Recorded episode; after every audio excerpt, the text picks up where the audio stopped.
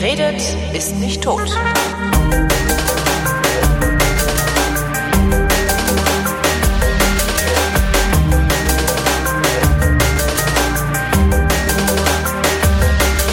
Willkommen zu einer völlig neuen Ausgabe der völlig neuartigen, brutal betonistischen, retrofuturistischen, ironisch modernen, urbanen, lehrreichen Unterhaltungsmatinee mit Tradition, die fast alle Fragen, die an fragen.vrind.de geschickt werden, vrindheitsgemäß, aber garantiert nicht zeitnah beantwortet. Hier ist die Vrindheit mit Alexandra Tobor.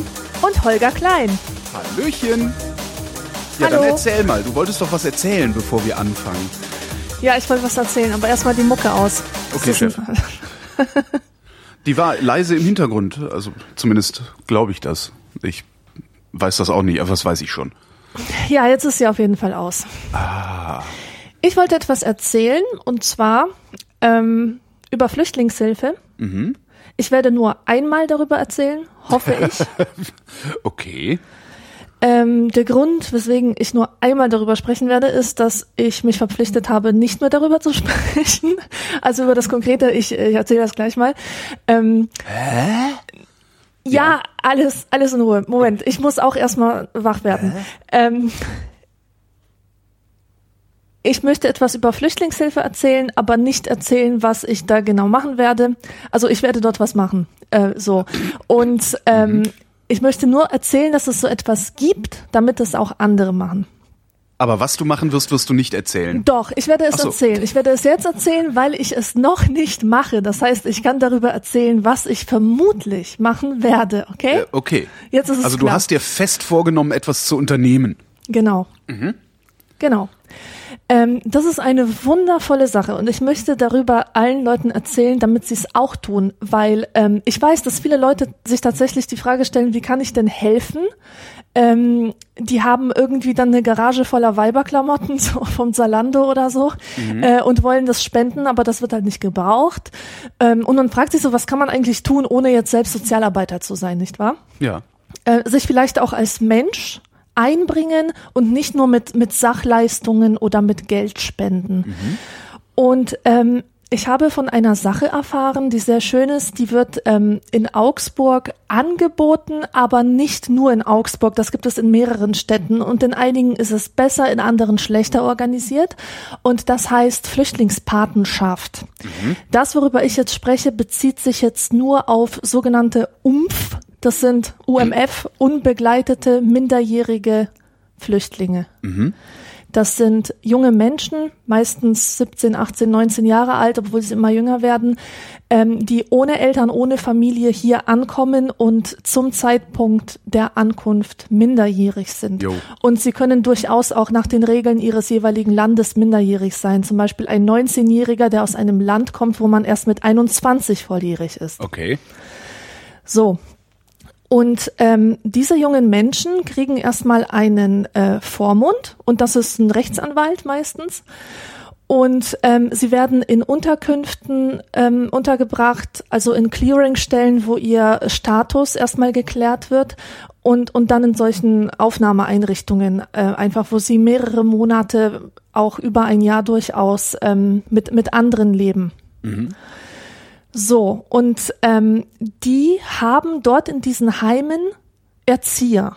Deren Aufgabe ist es eigentlich, sie zu erziehen. Das heißt, die sorgen eigentlich nur für, für Ordnung. Ja. Äh, dafür, also darum, dass die, äh, dass die halt äh, zu essen bekommen, Pünktlichkeit lernen, ähm, ihre Zimmer sauber halten, etc. Natürlich sind die sozialpädagogisch ausgebildet, aber ähm, ihr Handlungsspielraum ist einfach begrenzt durch die, durch die organisatorischen Aufgaben, die diese Leute haben. Und hier tritt nun der Ehrenamtliche ins Spiel. Ähm, und zwar in Form einer Flüchtlingspatenschaft. Ähm, was ist das? Das ist eine Art Freundschaft, die man aufbaut zu einem Flüchtling. Und zwar im Eins zu eins Kontakt. Ja, im ganz direkten Kontakt.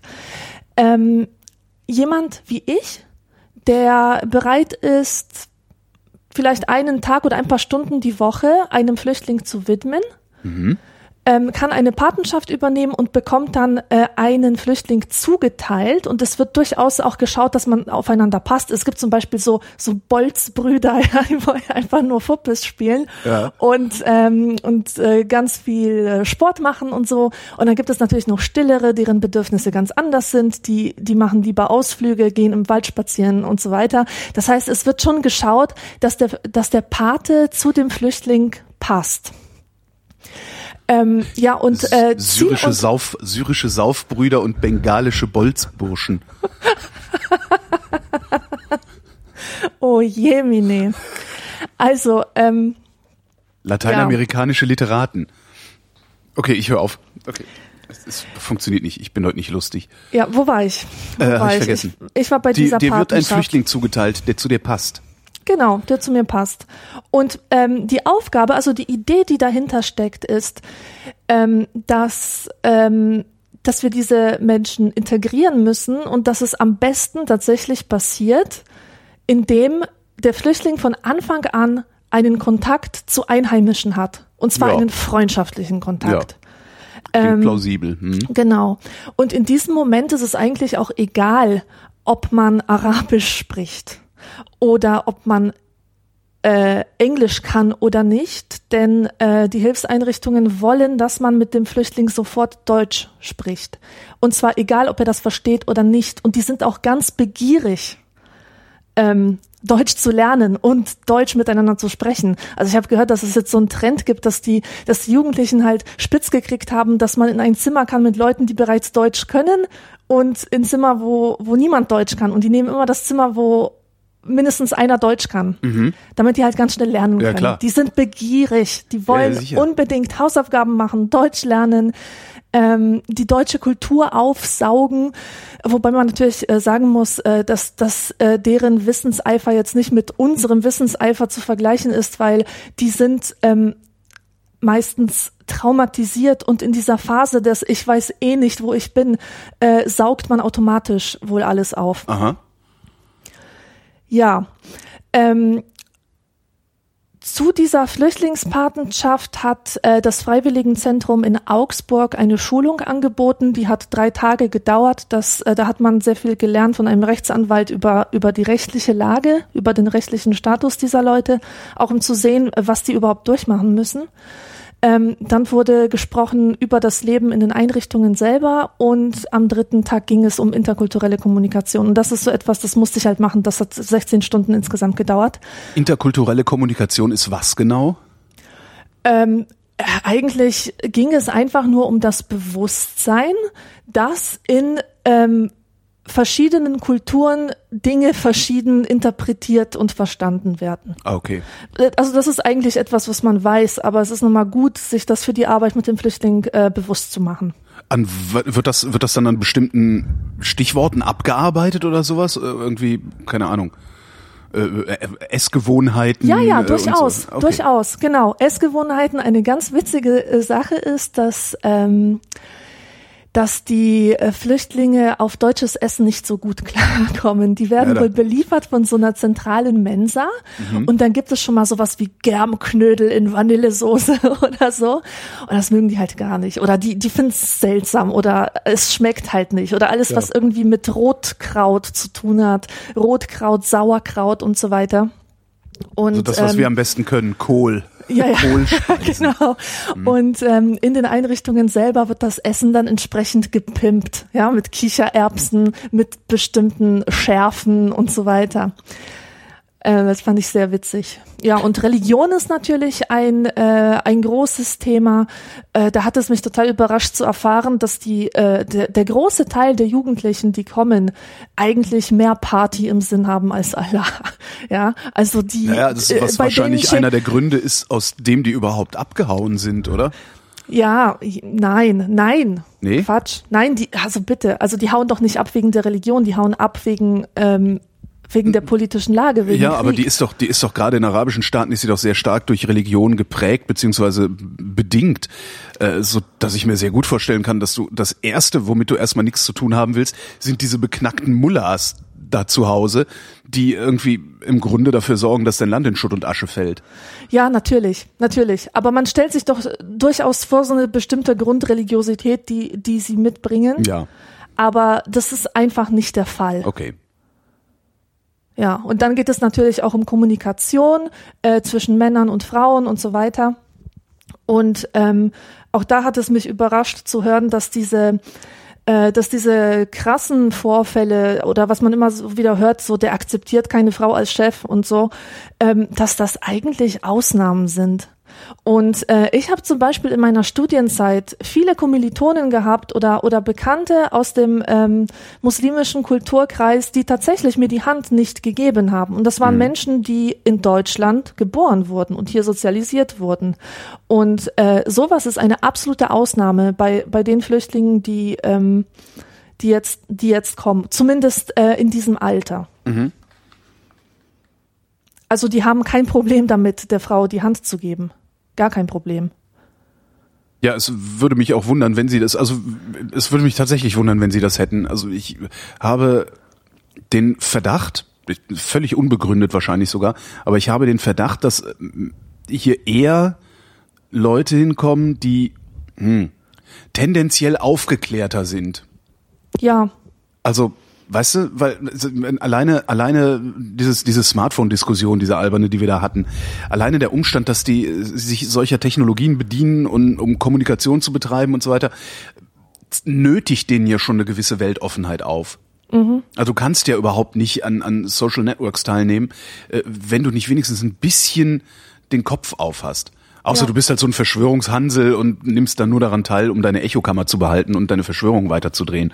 Aber das ist ja eine Minderheit. Ja. Ja, also, wie gesagt, äh, der Job besteht halt darin, dass man sich um einen jungen Menschen kümmert, dass man ihm Deutschland zeigt, die deutsche Kultur zeigt. Und das soll jetzt nicht so klingen, so äh, deutsche Leitkultur, sondern dem einfach so eine Sicherheit vermitteln. So einfach zeigen, Vertrautheit schaffen, Sicherheit schaffen, indem man ihm so viel wie möglich zeigt, viele Angebote macht, mit ihm redet, für ihn da ist. Und ähm, damit schafft man dann ja auch weitere Multiplikatoren. Ja, denn wenn dieser gut integrierte Flüchtling später andere integrieren, wird integrieren können, auf dieselbe Art, wie ihm geholfen wurde, ähm, ist das, hat das einen verdammt großen Effekt. Ja, also wer das machen möchte, ähm, macht sich schlau über Flüchtlingspatenschaften in seiner Stadt. Ich würde es empfehlen, ohne das, ähm, ohne das äh, schon angefangen zu haben. Ähm, es ist einfach eine wunderschöne Möglichkeit, so wie mir das jetzt dargestellt wurde, ähm, mitzuhelfen und wirklich an der Integration zu arbeiten, anstatt wirklich stundenlang, wie, wie ich das die letzten Woche getan habe, gelähmt vorm Rechner zu sitzen und die furchtbare Weltlage ähm, äh, zu, zu scannen und, und, und darüber wütend und traurig zu sein, etc. Wenn, wenn die ganze Energie, die darauf, die da drauf geht, sich über die schlimmen Sachen in der Welt zu informieren, über die furchtbare Flüchtlingskrise, wenn diese Energie dazu genützt würde, sich nützlich zu machen, dann würde das hier sehr schnell sehr anders aussehen. Ja, das ist ja vermutlich auch einer der Teile, den Angela Merkel gemeint hat, als sie sagte, wir schaffen das. Genau, Und da hat sie ja. halt nicht damit gerechnet, dass sich jetzt irgendwie die, die äh, rechtspopulistischen, konservativen Kreise in ihre Schneckenhäuser zurückziehen und von da aus ähm, im Grunde nichts anderes machen, als irgendwelche Einzelfälle zu sammeln, die sie dann missbrauchen, um so zu tun, als wären alle Flüchtlinge so wie die drei, die sich dann in irgendeiner Unterkunft geprügelt haben Ja. oder sowas. Ja. ja. Wenn Ja. die, das ist auch was, was mich sehr, sehr wundert die ganze Zeit schon. Aber es heißt wundert, wo ich, wo ich mir auch die ganze Zeit schon sage, würdet ihr eure Energie darauf verwenden, nicht Teil des Problems zu sein, sondern Teil der Lösung, Mhm. wäre die Lösung greifbar. Genau das. Ja. Ja, und Ja. genau das passiert gerade nicht. Ganz im Gegenteil sehe ich gerade äh, gerade so konservative Medien ähm, einen Rechtsruck vollziehen. Was ich irgendwie, wo ich auch denke, so, ey, das kostet so viel Kraft. Das kostet so viel Kraft, immer wieder so eine komische Verschwörungsgeraune irgendwie rauszuhauen, weil die trauen sich ja auch nicht offen zu sagen, dass sie der Meinung sind, dass alle Flüchtlinge böse sind, weil 20 böse sind. Ähm, das das wäre mir viel zu anstrengend, ehrlich gesagt. Ja. Naja. Ich wollte noch was dazu sagen, Ja, weil wei- ich am Anfang weißt so du, äh, weißt du Mystery. Äh, weißt du denn überhaupt, was du konkret machen wirst oder lässt du dich da jetzt überraschen? ich weiß, was ich konkret machen werde. Ähm, also das läuft halt so ab. Ich fülle einen Fragebogen aus, wo drauf steht, was ich diesen Menschen bieten kann. Zum Beispiel Ausflüge in die Natur, ähm, malen, Gitarre spielen, jetzt in meinem Fall. Ähm, und dann wird mir jemand zugeteilt. Und man trifft sich dreimal mit dem, um zu schauen, ob es überhaupt passt. Das finde ich auch super, dass es nie eine Zwangsgemeinschaft ist. Also wenn der Jugendliche genervt ist oder ich genervt bin, äh, wird einfach weitergeschaut, ob man jemanden findet, der passender ist. Und ich stelle mir das so vor, oder so, so läuft es halt bei den meisten ab, dass man sich einmal die Woche trifft und tatsächlich was zusammen unternimmt. Das kann alles Mögliche sein. Die stehen total auf Museum. Hätte ich nie gedacht. Aber Ah. die lieben das. Museum kommt total gut an. Äh, besonders solche Museen, die jetzt nicht unbedingt äh, Kunst, bla, sind so langweilige Kunst, sondern so wie das Deutsche Museum in München. Das ist ja ein Technikmuseum, ja. Ja. Sowas zum Beispiel. Oder interaktive Museen, einfach, wo man in so eine andere Welt abtauchen kann. Also sowas ähm, könnte ich mir vorstellen. Oder einfach ganz viel spazieren gehen, die bayerische Landschaft dem zeigen. Vielleicht auch stundenlang mit dem Auto rumfahren und Musik hören. Das sind so, so ganz, ganz einfache Sachen. Es geht einfach darum, den rauszuholen aus dieser, aus dieser Welt, die sich nur dreht um Krieg und wer in der Heimat ist schon tot und was macht meine Familie und wie Ja. wird das alles werden. Und den ganzen Tag, ich frage mich ja die ganze Zeit, was machen die eigentlich den ganzen Tag in ihren äh, äh, Lagern, die wir äh, Unterkünfte nennen? Die, die sitzen den ganzen Tag nur doof da rum, oder nicht? Also wir haben Da das muss man jetzt, doch irre äh, werden von. Wir haben jetzt Folgendes erzählt bekommen. Die haben wohl morgens sind sie beschäftigt, ja. Also meistens müssen sie zum Deutschunterricht oder sowas. Ja. Oder werden anders eingespannt. Äh, dann gibt es Essen. Nachmittags ist eine ganz, ganz schwierige Phase. Da werden sie meistens eingeholt von Gedanken, weil es gibt so nichts zu tun, ja. Und da, Ja, und da genau werden die Paten sehr, sehr wichtig. Äh, weil, weil sie dort die, ähm, die Leute abholen können aus diesem Tief. Und ähm, abends gibt's dann wieder ein Abendessen und so weiter. Also die haben schon was zu tun, aber halt nicht den ganzen Tag.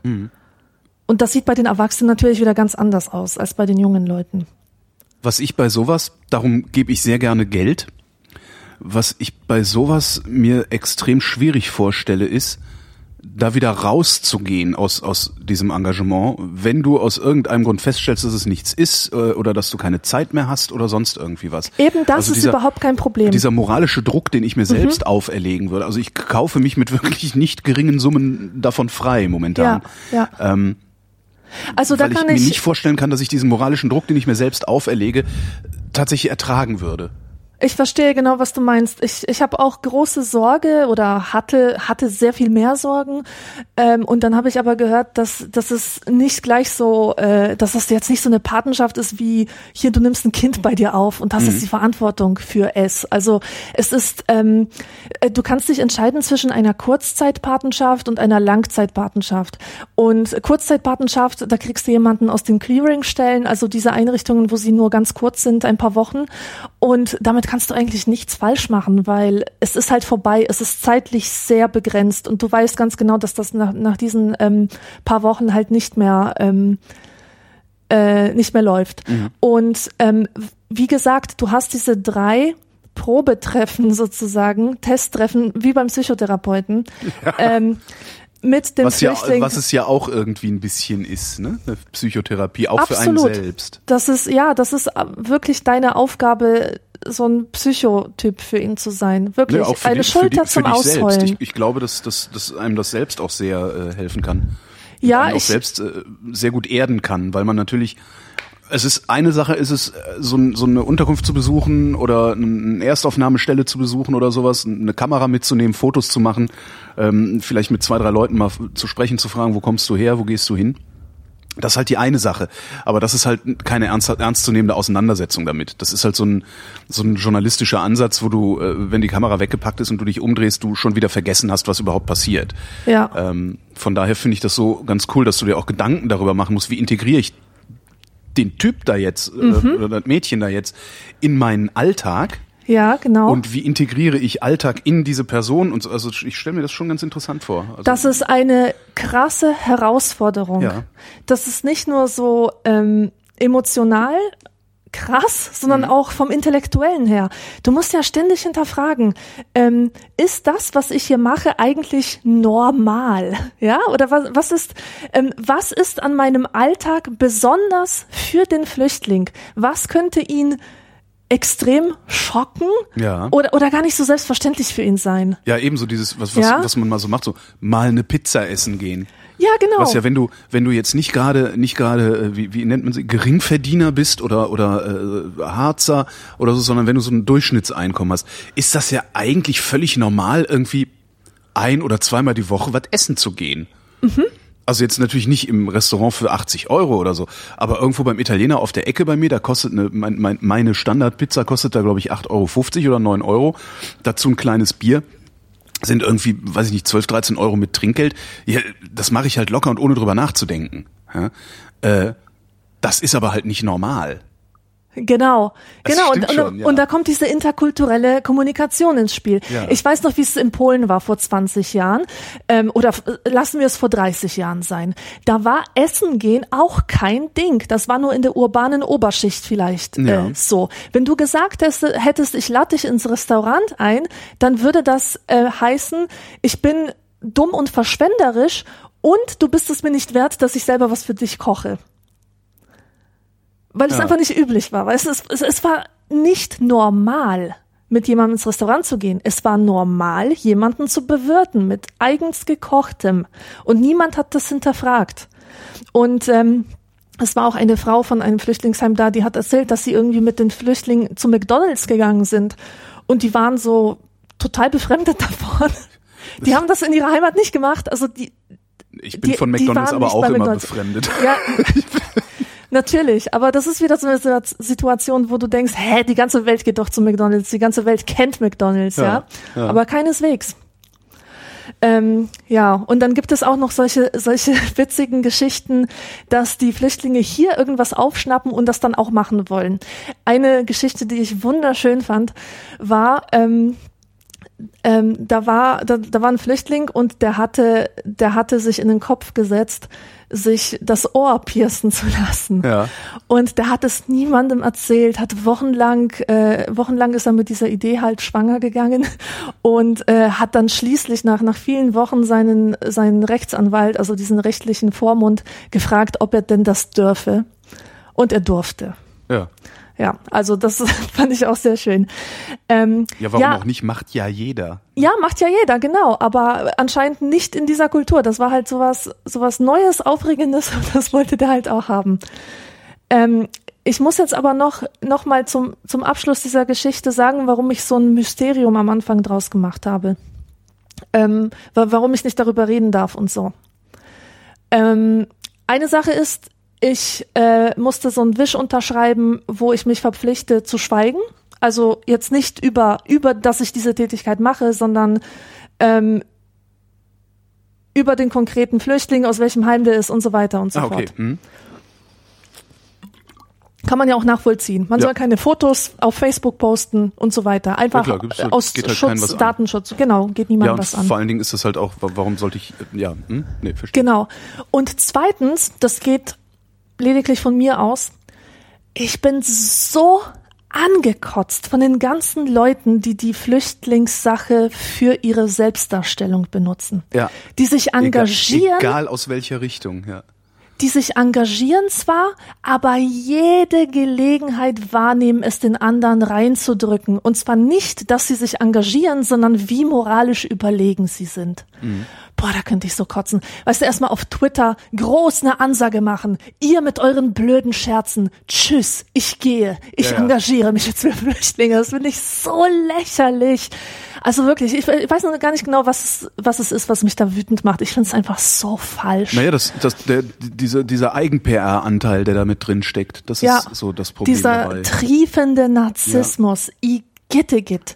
Und auch ständig dieses, also wenn, wenn ich sowas lese, ich fühle mich immer gedisst. indirekt oder direkt, ja, als jemand, der sich nicht engagiert oder als Ja. jemand, der noch nicht so weit ist, äh, wie der, derjenige, der darüber schreibt. Und wirklich aus jeder kleinen Flüchtlingsbegegnung wird gleich ein Blog-Eintrag gemacht, so.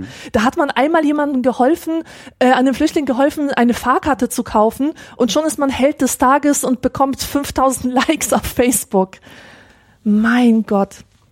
Ja, das ist auch was, was mich immer ein bisschen befremdet. Mich befremdet das sowieso, dass also diese diese Abarbeiterei an einem Thema und da ist dann auch wieder fast egal aus welcher aus welcher Ecke das kommt, ob das jetzt irgendwie der derjenige ist, der da sein sein Engagement zur Eigen-PR benutzt oder jemand, der äh, einfach aus irgendwelchen pff, rassistischen oder kulturrassistischen Motiven äh, die Flüchtlinge dann dafür instrumentalisiert, äh, um, um, um da seine Agenda durchzudrücken. Das ist irgendwie, weiß ich nicht. Man nimmt halt immer die Schwächsten, auf, den, äh, auf deren äh, Rücken man Ja. hochklettert Ja, ja. oder sich hochzuziehen versucht oder wie man es ausdrückt. Und es stimmt schon, was du vorhin meintest, dass man damit auch selber etwas für sich selbst tut. Ja, Ja, das natürlich, ist- das, tut gut, jemandem zu helfen und vielleicht jemanden vor sich zu haben, der noch größere Angst hat als man selber. Ja, man, also die Schwäche eines anderen macht einen ja selber stark. Ja, Ähm, ich finde das aber nicht so schlimm, weil es im Endeffekt doch gegenseitig und auf Augenhöhe ist, eine Kommunikation. ja. Weißt du? Also, du gibst dem Flüchtling was und er gibt dir was. Das ist eine, eine echte menschliche Beziehung. Ich bin gespannt. Du wirst mir davon berichten, äh, wie es läuft. Also mir, nicht allen. Ja, ja, das werde ich tun. Und falls ich das für wichtig erachte, auch allen, aber entsprechend kodiert oder so. Ich kann nur jedem empfehlen, sich darüber zu informieren, wenn er sich engagieren will. Das ist halt, Das das, ist das ist halt genau Sache. die, die Information, die hängen bleiben und weitergetragen werden sollte. Wenn du keine Ahnung hast, was du tun könntest, ist das eine Möglichkeit. Genau, Das ist, ja. Das ist ja auch oft so, wo, wo du denkst, so, ja, ich habe auch noch einen Schrank voll Klamotten, die ich eigentlich auch nicht brauche. Wo bringe ich die eigentlich hin? Das ist gar nicht so einfach, sich das zusammen zu recherchieren. Ja. Weil es halt ja. so unglaublich viele gibt, die äh, irgendwie so völlig dezentral äh, und teilweise desorganisiert versuchen, da was zu organisieren. Ja. Mhm. Und ich habe gehört ähm, außerdem, dass ähm, Winterschuhe für Männer gebraucht werden, aber in kleineren Größen. Weil die Ah, meisten ähm, ähm, Männer hier aus diesen Kreisen haben so Größe 43 bis 47 oder so. Ja. Und das werden kleinere Größen gebraucht, so Ah, ja. 39 oder so. Ach guck, ja, dann kann ich meine Winterstiefel ja auch hier stehen lassen. Ne? Ja. Ja, kommen wir äh, zum Auftrag dieser Sendung. Fragen vrindheitsgemäß zu beantworten. Die erste Frage kommt von, hat keinen Namen? Ich hasse das. Ähm, eine postapokalyptische Welt, Nahrungsknappheit. Seid ihr diejenigen, die dazu übergegangen sind, andere Menschen zu essen oder werdet ihr gegessen? Uiuiuiui. Das ist schwierig. Das ist wirklich schwierig. Ähm, das erste Mal, wo ich diese, mit dieser Frage konfrontiert wurde, war ich zehn oder neun. Ich weiß es nicht. Wie alt ist man in der zweiten Klasse? Äh, Wahrscheinlich noch ja, jünger. sowas wie acht oder neun. Ne? Na, ich war ja. neun, neun war ich, lass es neun sein. Und äh, der Lehrer hat uns eine Geschichte erzählt über irgendwelche Schiffbrüchigen, die dann äh, dazu übergegangen sind, ähm, sich selber aufzuessen, also sich gegenseitig aufzuessen. Und ich weiß noch, wie ich da saß, immer blasser wurde, mir wurde schwarz vor Augen und dann war ich weg. Ich bin umgekippt. So, dann wurde ich wieder belebt mit kaltem Wasser und so weiter. Und diese Sache hat mich noch einen ganzen Tag beschäftigt. Und ich habe mich auch gefragt, was eigentlich schlimmer ist, gegessen zu werden oder essen zu müssen. Und ich bin zum Schluss gekommen, dass es, glaube ich, schlimmer ist, essen zu müssen, als Ja. gegessen zu werden. Warum? Ähm, weil du mit dieser Schuld leben musst, Welche Schuld? jemanden gegessen zu haben. Na und? Ich könnte es nicht. So viel Ich- kann ich dir sagen. Also ich frage mich, ich, ich frage mich äh, wirklich, warum halt nicht Kannibalismus? Kann man ja auch mal machen. Ja, aber du äh, wirklich, hast du dich wirklich in diese Situation reingedacht? Du bist auf einem Floß mit fünf anderen, die du in, in diesen Tagen, wo ihr da auf dem Floß treibt, kennenlernst. Na, das, äh, ihr das- kämpft gemeinsam ums Überleben und dann musst du den essen. na, das Problem ist halt, äh, wie sucht man denjenigen aus, der gegessen wird? Ein weiteres Problem, Ne? genau. Also das ist eher, aber das ist halt eher eine, eine eine logistische Frage oder, oder eine strukturelle Frage. Also wer bestimmt aufgrund welcher Kriterien, äh, wer als nächstes gegessen wird? Ja. Ja, ähm, das, äh, aber ich, ich äh, weiß ich nicht. Ich habe nicht das Gefühl, als hätte ich da ein, ein großes Problem mit. Ähm, und vor allen Dingen, wenn, wenn ich dann irgendwo, weiß ich nicht, ich laufe dann irgendwo so die Straße lang und da war gerade ein Unfall und da liegt halt einer und ist tot. Dann kann ich mir den doch braten. Ja, viel Spaß. Also ich, äh, vielleicht bin ich ein Psychopath und merke es gerade zum ersten Mal. Nee, du kannst Aber- dich einfach nicht reinversetzen. Äh, Du weißt einfach nicht, wie es wäre in der Situation. Natürlich weiß ich das nicht. Ja. Aber ich finde es plausibler für mich, dann andere Leute zu essen, als selber von anderen aufgegessen zu werden. Äh, vielleicht hängt es auch ist halt davon auch die ab, wie Jagd, nicht?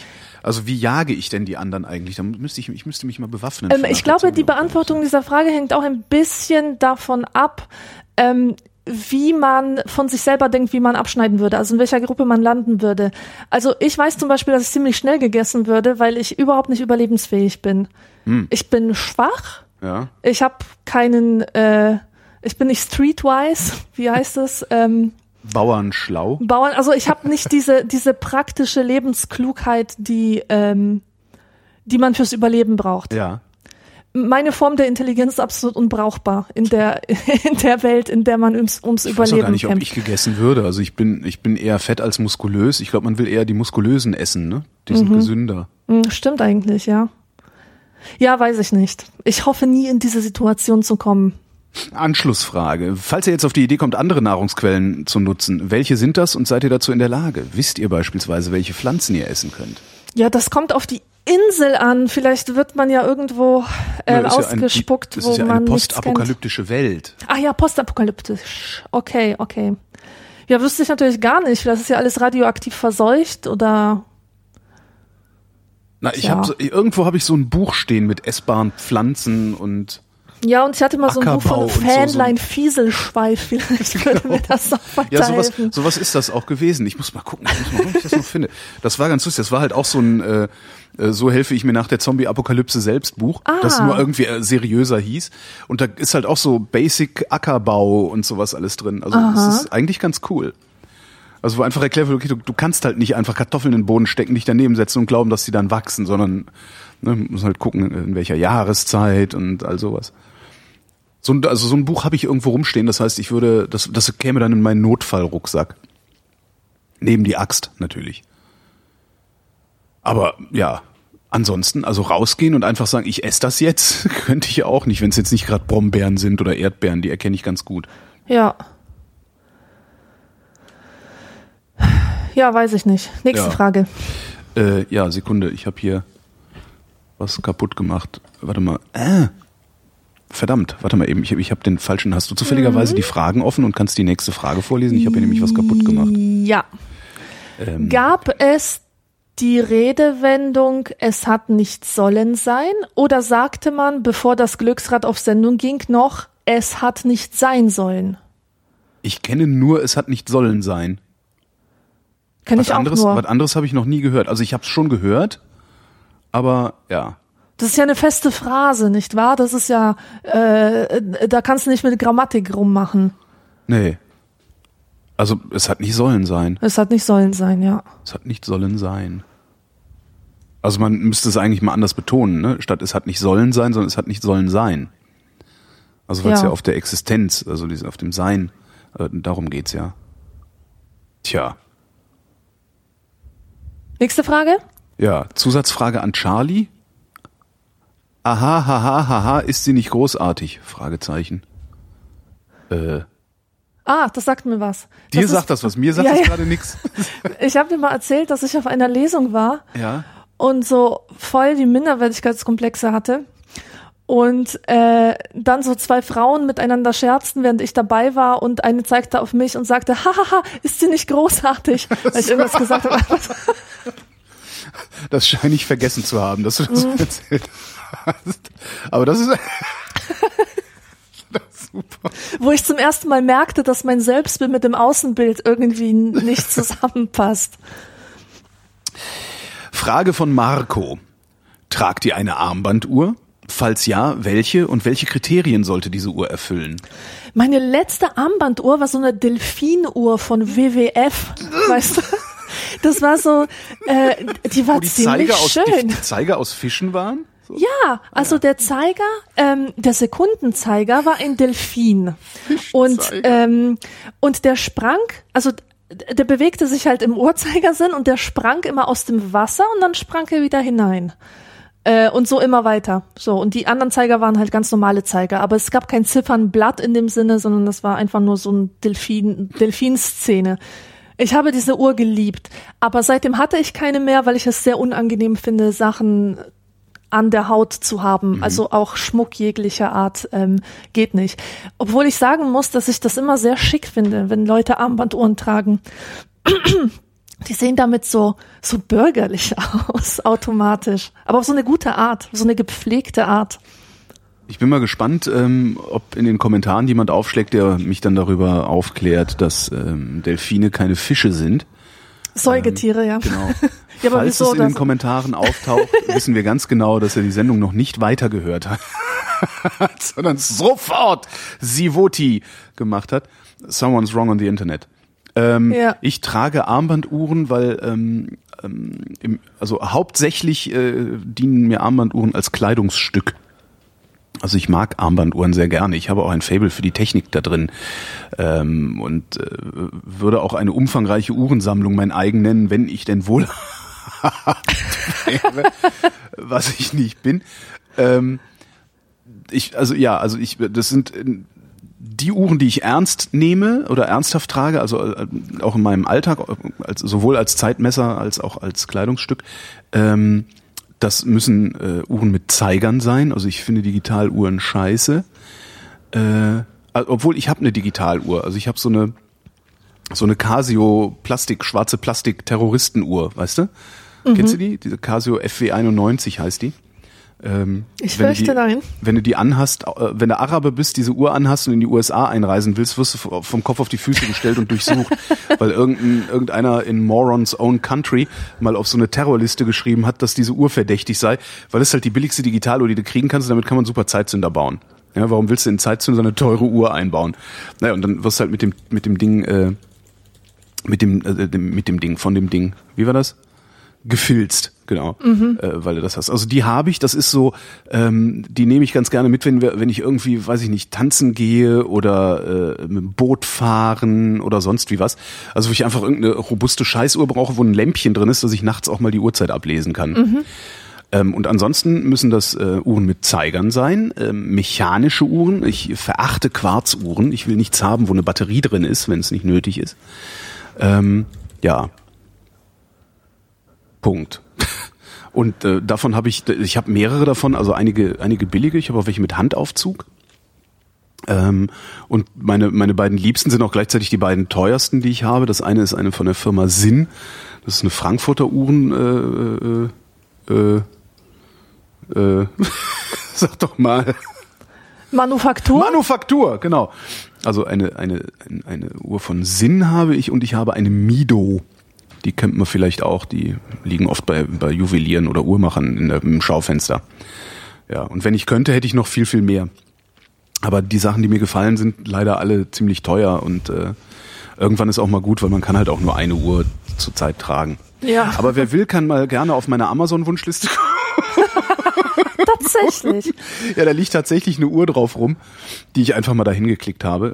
Weil ich habe ja immer die Hoffnung, dass mal ein Millionär vorbeikommt und sich denkt, ach, der Holgi, hier, nimm. Ist der nicht Passiert. großartig? Erstaunlich selten. ja, zum Beispiel ist die, die, die ich da tatsächlich habe, ist eine, ähm, ist eine, eine Max Bill. Max Bill war ein Bauhausdesigner, äh, der Uhren designt hat unter anderem. Und da gibt's ein paar sehr, sehr schöne Modelle. Aber da bist du dann halt auch direkt irgendwie bei 1000 Euro für so eine Uhr und das ist, äh, das, das, äh, es ist nicht so, dass ich nicht eine Uhr für so viel Geld hätte, aber die habe ich mir auch zu einem sehr konkreten Anlass sehr überlegt gekauft. Nämlich als ich Frankfurt verlassen habe, das immer sehr gut zu mir war, habe ich gesagt, okay, an meinem letzten Tag kaufe ich mir eine Uhr. So, das ist so, und das muss ich auch machen. Die andere, die habe ich mir zum äh, 40. habe ich die.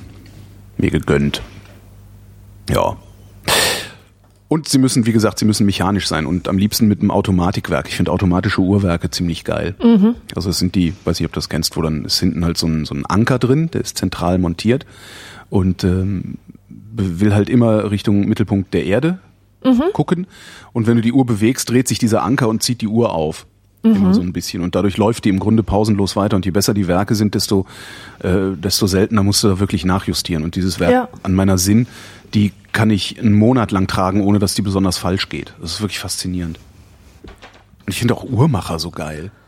Ja, weißt du, voll der geile so, Job. So dann Ja. gerade bei so, was diese, diese, diese großen Schweizer Uhrenfirmen, wo du dann irgendwie 87 Komplikationen noch in deiner Uhr drin hast und ein Mensch ein Jahr lang daran arbeitet, dieses Ding zusammenzubauen und so. Das finde ich völlig faszinierend. Ja.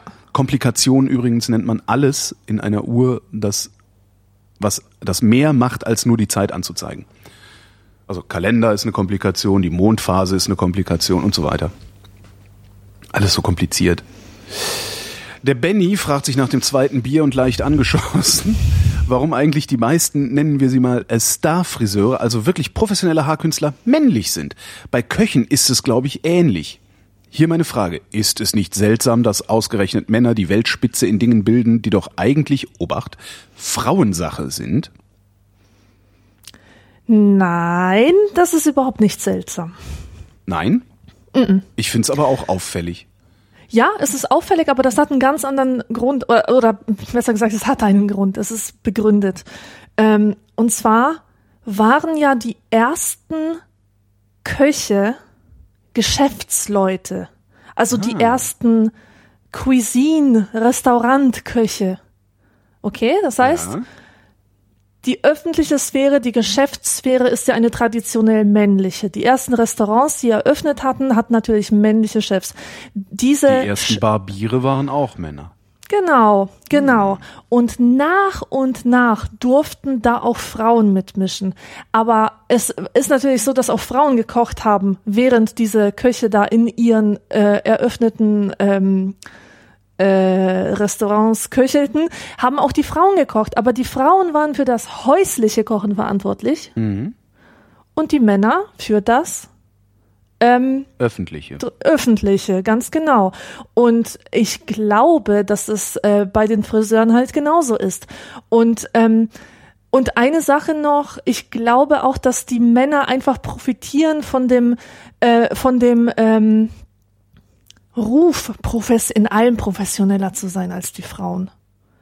Ähm, also einfach Dinge besser zu können. Und äh, das ist einmal dieses äh, kulturelle, dieses kulturelle Vorurteil, was ja echt irgendwie nicht auszurotten ist. Nee. Ähm, und äh, ne, und ähm, hier, also ein, ein Beispiel. Wenn ich zum Friseur gehe, und das ist, das ist tief in mir, ja, ich, ähm, ich kann da nichts gegen tun, dass ich so denke und fühle. Wenn ich zum Friseur gehe und ich weiß, ich krieg einen Mann jetzt, Ja. dann, dann weiß ich, wir werden lachen und es wird schön und ich werde rausspazieren ähm, mit dem Gefühl, jetzt echt ein schönes Erlebnis gehabt zu haben. Ja, meistens ist das ein schwuler Friseur, weißt du, es ist herrlich, köstlich. So, und wenn ich sehe, ich krieg eine Frau, dann denke ich automatisch an Hühnergeschwätz. Und die Erfahrung bestätigt es auch. Bin ich bei einer Frau, gibt's Hühnergeschwätz. Bin ich bei einem Mann, gibt's Witze und Unterhaltung. Das ist furchtbar, aber so ist es nun mal. Ja. Ja, und, und außerdem, dann fällt mir noch so eine Sache ein. Ähm, guck mal, diese ganzen Starfriseure und Starköche, das sind ja auch so Ego-Typen, oder? Das sind so Persönlichkeiten. Also du weißt, dass der Horst Lichter, ja, dass der nicht im Fernsehen ist, weil er so toll kochen kann, so viel besser als alle anderen Chefköche, sondern der ist eine Type.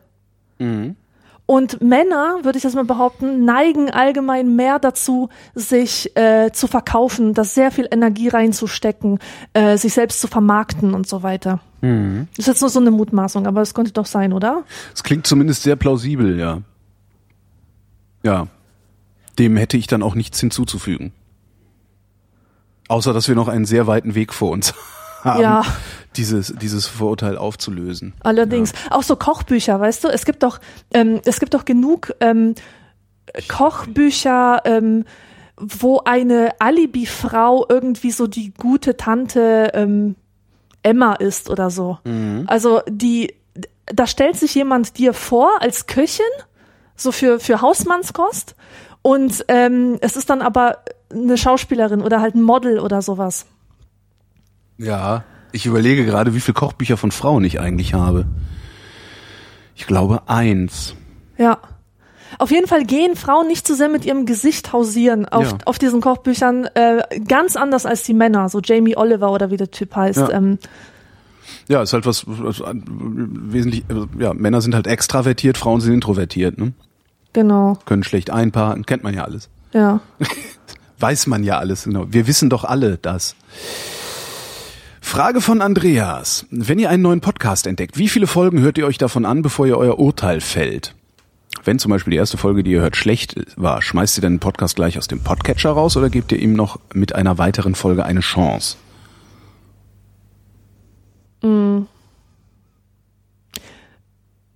Eigentlich nicht. Also bei mir gibt es zwei Möglichkeiten. Entweder ich höre mir eine Folge an und bin sofort Feuer und Flamme. Oder ich höre gar nicht rein und lösche es auch. also so. total oft mache ich das, dass ich irgendwas abonniere und dann denke ich mir, ach, kein Bock. Ich höre Stimmt, nicht so das geht mir auch manchmal so, ja. ich höre nicht so viele Podcasts. Es gibt sehr, sehr wenige Podcasts, die ich wirklich regelmäßig höre. Und ähm, ich will mir auch nicht mehr aufhalsen als nötig. Und deswegen bin ich sehr, sehr großzügig, was so rausschmeißen betrifft. Außerdem weiß ich, dass ich da jederzeit zurückgehen kann. Wenn mir zum Beispiel jemand eine bestimmte Folge von diesem Podcast ähm, äh, empfiehlt, dann kann es sein, durchaus sein, dass ich den nochmal abonniere. Ich mache es halt ganz anders. Ich höre mir, das ist jetzt eine Fantasiezahl, ich höre mir garantiert nicht die erste Folge irgendeines Podcasts an, ähm, sondern ich warte, bis dieser Podcast eine ordentliche Anzahl Folgen veröffentlicht hat, meinetwegen zehn. Und dann höre ich mir eine von den späteren an, beispielsweise die siebte oder die achte. Ähm, weil wer sich bis zur siebten oder achten Folge nicht sauber eingerüttelt hat, der wird es auch mit der zwanzigsten Folge nicht hinkriegen. Ja, da hast du recht, ja. Ähm, das heißt, ich selbst wenn es so Empfehlungen gibt und das hast ja dann immer mal wieder, dass irgendwie dann durch durch den durch den Twitter-Wald rauscht, so, ja hier, da gibt's jetzt den tollen neuen super Podcast, alle hin, hier toll, und alle überschlagen sich vor vor Freude und vor vor Zuspruch und weiß der Geier was. Ähm, es ist aber erst eine Folge veröffentlicht und ich sitz dann tatsächlich da und denk mir, mag ja sein, dass das eine gute Sendung geworden ist, aber das soll erstmal beweisen, dass er regelmäßig liefern kann, bevor ich jetzt sage, dass, dass das hier eine tolle Idee oder eine tolle Sache ist. Und es ist mir über die Jahre schon so oft passiert, dass solche Sachen bei ein, zwei, drei, vier Folgen dann einfach stecken geblieben sind. Ja, und da denke ich mir dann halt auch, nee, da, da möchte ich dann auch nicht meinen guten Ruf oder meinen guten Namen äh, dafür hergeben, zu sagen, hier geht, geht dahin, guckt euch das an, macht das und dann stellt sich raus, da passiert halt gar nichts. Weil dann ist das nächste Mal, wenn ich irgendwas empfehle, heißt ihm, ja komm, der hat das letzte Mal schon Google Wave empfohlen, das hat auch nicht geklappt. Ja. Ja, und außerdem die erste Folge, äh, Die ist äh, immer schlecht. Die ist immer scheiße, genau. Und äh, wenn man nach der ersten Folge geht, das ist einfach nicht gut. Nee, nee. Also die, das soll die, man sich schon die Weiterentwicklung mal an, angucken. Ja, und ich mache das dann, wenn, wenn ich dann tatsächlich was gefunden habe, was mich sehr begeistert, dann höre ich es auch rückwärts. Dann höre ich mir die alten Sachen halt nochmal an irgendwann. Ja. Aber in der Regel scheitert es tatsächlich an einfach Zeit. Ja. Also ich habe schon, ich bin schon mit Sicherheit zu, zu 80 Prozent ausgelastet damit, allein die ganzen Hörfunkproduktionen zu hören, die mich interessieren. Ja, genau. Weil ich halt ein Freund von so produzierten Sachen auch bin. Ähm, und, und recherchierten Sachen und so. Also es ist, es ist nicht leicht. Martin, ah, das ist der Martin. Der Martin ist neugierig. Welche Figur aus Entenhausen wäret ihr gerne? Ja, da gibt's bei mir überhaupt keine Frage. Daisy Duck. Ich liebe Daisy Duck. Ich bin so ein riesengroßer Fan von Daisy Duck, das kann ich wirklich keinem sagen. Und ähm, leider bin ich jetzt nicht so der Spezialist für diese äh, Comics, aber wenn mir irgendjemand einen Sammelband über Daisy empfehlen kann oder weiß, ob es irgendwie so etwas gibt, bitte, bitte Bescheid sagen. Es gab letztens eine Veröffentlichung vom äh, lustigen Taschenbuch, die hieß Entenstarke Frauen. Vier, vier Bände gewidmet Daisy Duck, Gundel Gaukelei, Minnie Maus und noch so eine komische, die irgendwie mit dem Dagobert äh, assoziiert wird. Mhm. Ich habe noch nie zuvor von der gehört übrigens. Jedenfalls, ähm, Ach, diese Tante, wo, wo Franz, der dämliche Knecht, arbeitet, wie heißt sie denn nochmal? nee, das ist nicht die Oma Gans, äh, Oma Gans. nicht nicht die, nicht die. Irgend so eine feine Dame aus aus dem Dunstkreis halt von von Dagobert Duck. Ja. Clara heißt die Clara? Nee, Clara Bella heißt ja diese Goofy-Tante. Egal. Ähm, was mich wahnsinnig aufgeregt hat, also erstmal Daisy Comics. Warum kenne ich Daisy Comics? Ich kenne sie, weil ich mal Mini, das Magazin für Mädchen, gelesen habe. Anfang der 90er. Und in der Mini wurden äh, immer Minnie Maus und Daisy Duck gefeatured und ich war riesiger Fan von Daisy und ich habe auch mein Tagebuch Daisy genannt. Also ich habe nicht Liebes Tagebuch geschrieben, sondern Liebe Daisy und habe mir vorgestellt, dass ich mit äh, mit Daisy Duck eine Brieffreundschaft führe. Und in diesen in diesen Mini-Comics ähm, war Daisy eine zornige Feministin und das war so köstlich. Ich habe irgendwann auch auf Twitter so einen so einen Auszug daraus ähm, gepostet. Die war einfach immer zornig, immer war der Bürzel oben, äh, immer hat sie Shake Fist gemacht und ähm, ist bei Männern eingefallen, hat sie angeschrien und so. So ein bisschen Miss Piggy, ne? Ja, genau, genau, aber mit viel mehr Style. Miss, Miss Piggy macht sich ein bisschen lächerlich mit ihrer komischen Fistelstimme und so. Und bei Daisy ähm, habe ich mir einfach nur so eine Powerfrau vorgestellt. Die Schattenredaktion, die Schattenredaktion auf Twitter schreibt gerade, wir suchen nach Gitter. Gitter, genau, exakt. Ähm, Gitter Ganz, glaube ich. Ja, also ich glaube, die ist aus alle. der Gen Nee, Duck heißen die ja auch. Ja, aber die, alle, die mit G, die heißen halt Ja, ganz. ja. Gustav. Ja, also ähm, in diesen Comics ähm, war war diese Daisy eben so eine Feministin, die sich dafür eingesetzt hat, dass Frauen den gleichen Lohn bekommen auf Arbeit. Ähm, äh, sie hat richtig äh, zurückgeschnauzt, wenn ihr irgendein Chef zu krumm kam. Und ähm, äh, von Friederike Haupt wurde ja das Wort ähm, Daisy-Feminismus geprägt für so Wohlstandsfeministinnen, die äh, eigentlich nichts Gescheites zu sagen haben, sondern immer nur auf Männern rumhaken, nicht wahr? Aber so habe ich die Daisy eigentlich nicht erlebt. Jedenfalls äh, zurück zu diesem äh, Sammelband der Taschenbuchreihe, äh, lustiges Taschenbuch.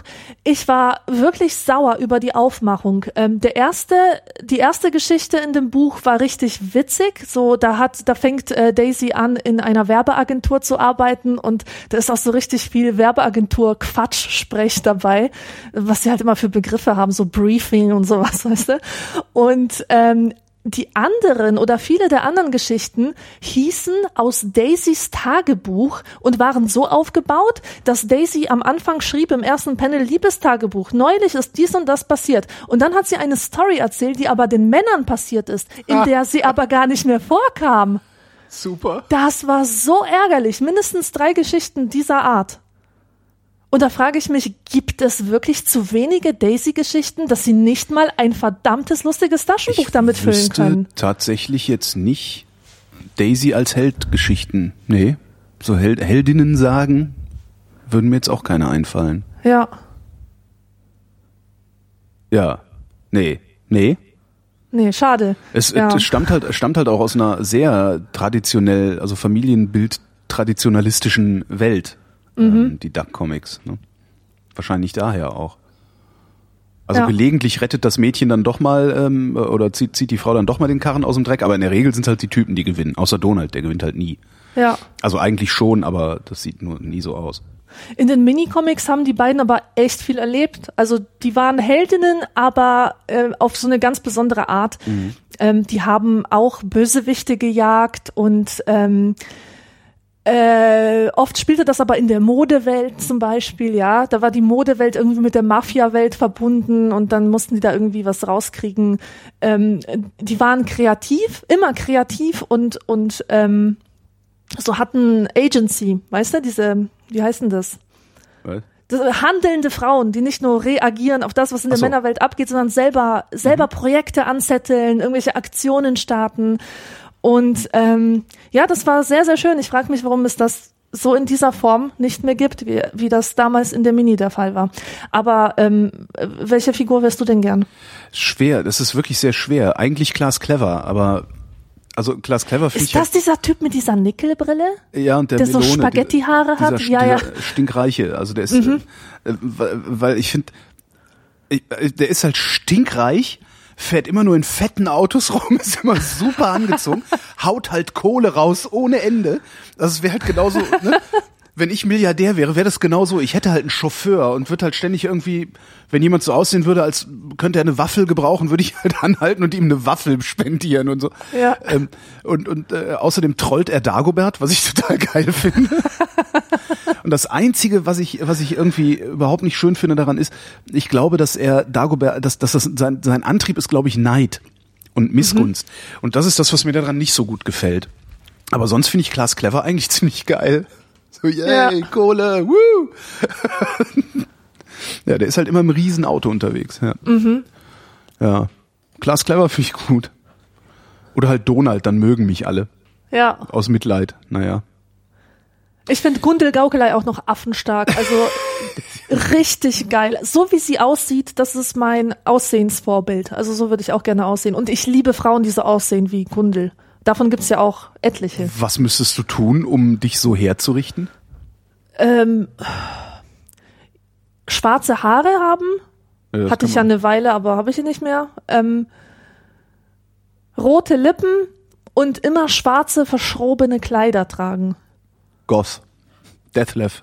Genau, Goss, Goss, aber jetzt nicht so diese tra tranige, traurige Schiene, sondern diese verschroben, lustige, comichafte, Ja. vielleicht vom Lolita-Wesen inspirierte. Ja, egal. Der Christoph würde gerne wissen, Sie oder du, was bevorzugt ihr und wie schnell bietet ihr jemandem das Du an, nachdem ihr ihn oder sie kennengelernt habt? Ich mache seit 25 Jahren was mit Medien. Ich neige zum, zum übermäßigen Duzen. Das ist echt so. Ich, ich bin halt ständig auf Du. Also das, ja. Ja, Von daher das bin auch. ich, bin ich da mit der Dosierung, äh, tue ich mich ein bisschen schwer. Weil ich Äh, mich auch nicht so, nicht so äh, arriviert, distinguiert fühle, wie vielleicht andere in meinem Alter, ähm, die es dann vielleicht auch leichter haben, auf so einem Sie miteinander zu kommunizieren. Also ich fühle mich immer ein bisschen unwohl, äh, wenn ein Sie im Raum ist. Ja, und Außer wenn es natürlich ich- jemand Fremdes ist, ne? Also wenn ich auf der Straße jemanden anspreche, entschuldigen Sie oder so, Na klar. das ist natürlich was völlig anderes. Aber sobald das irgendwie in so einem beruflichen oder privaten Kontext ich jemand Neues kennenlerne, äh, ist meistens sofort das Du da. Äh, für mich fühlt es sich irgendwie falsch an, sehr viel ältere Menschen zu duzen. Also ich freue mich, wenn mir von solchen das Du angeboten wird, aber es ist wirklich eine sehr große geistige Leistung, Ja. immer dran zu denken, dass man duzen soll und nicht siezen. Stimmt, ja. Ich habe mich auch als als äh, ne, junge Leute, wenn junge Leute, also wirklich junge Leute, so 16-Jährige oder sowas mich ansprechen auf der Straße, aus welchen Gründen auch immer, dann siezen die mich gerne mal. Da fühle ich mich dann immer alt. Das ist mir früher nicht so gegangen. Also vor 15 Jahren bin ich noch nicht gesiezt worden von jungen Menschen. Heute werde ich das. Ja, furchtbar, oder? Ja, naja. Wie, wie machst denn du das, wenn du, äh, wenn du anderen Leuten das Du anbieten möchtest? Also machst du das? Bist du derjenige, der? Weil äh, ich mache das nicht mehr oder beziehungsweise mit, mit, mit sehr großer Vorsicht. Äh, mir wurde schon oft der Kontakt abgebrochen, nachdem ich das Du angeboten hatte. Echt? Ja, war wahrscheinlich, äh, hatte gar nichts damit zu tun, hatte wahrscheinlich andere Gründe, aber ähm, ich fühle mich da ein bisschen gebranntes Kind und ähm, ich habe ein schlechtes Gefühl dabei. Also ich habe Angst, ein Du anzubieten, wo es eigentlich nicht angebracht ist. Aha. Ich, äh, ich überlege gerade, ich bewege mich überwiegend oder fast ausschließlich in Welten, in denen sich diese Frage kaum stellt. Und wenn, dann sind das so, so, also das, das zuletzt, also zuletzt wurde mir das Du angeboten. Ähm, und das war wirklich, da, da habe ich, ich habe jemanden interviewt, den, da, wir haben uns gesiezt, weil wir kannten uns nicht. Danach sind wir zu einer Kollegin von ihm gegangen, die ich schon länger kenne, die ich duze und die er duzt. Und irgendwann hat er mich halt mit du angesprochen und meinte, äh, ja, ich bin übrigens der Bernd. So, äh, so und dann habe ich gesagt, ich bin der Holger. Und dann so äh, ergab sich das dann aus so einem Kontext. Aber dass ich jetzt aktiv hingehe und sage, hallo, äh, nenn, bitte nenn mich nicht Herr Klein, ich bin der Holger, so mache ich das eigentlich praktisch nie. Also wenn ich mich vorstelle irgendwo, also ich, ich nehme gerne anderen Menschen die Bürde ab, sich an meinen Namen zu erinnern. Ne? Weil mir Ja. passiert es sehr oft, dass ich dann irgendwie weiß ich nicht, als die Tage auch wieder waren wir unterwegs, kam auch ein Typ, "Mä, Mensch, hier. Und ich dachte so, hey, klasse, dich nicht mal wiederzusehen. Ich denke die ganze Zeit, den kennst du und bist auch total sympathisch, also empfindest auch Sympathie. Aber du hast nicht die leiseste Ahnung, wie der heißt.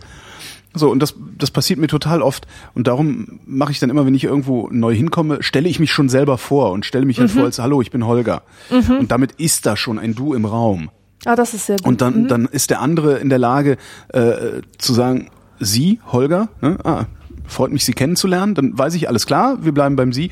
Oder er kommt halt direkt mit dem Du.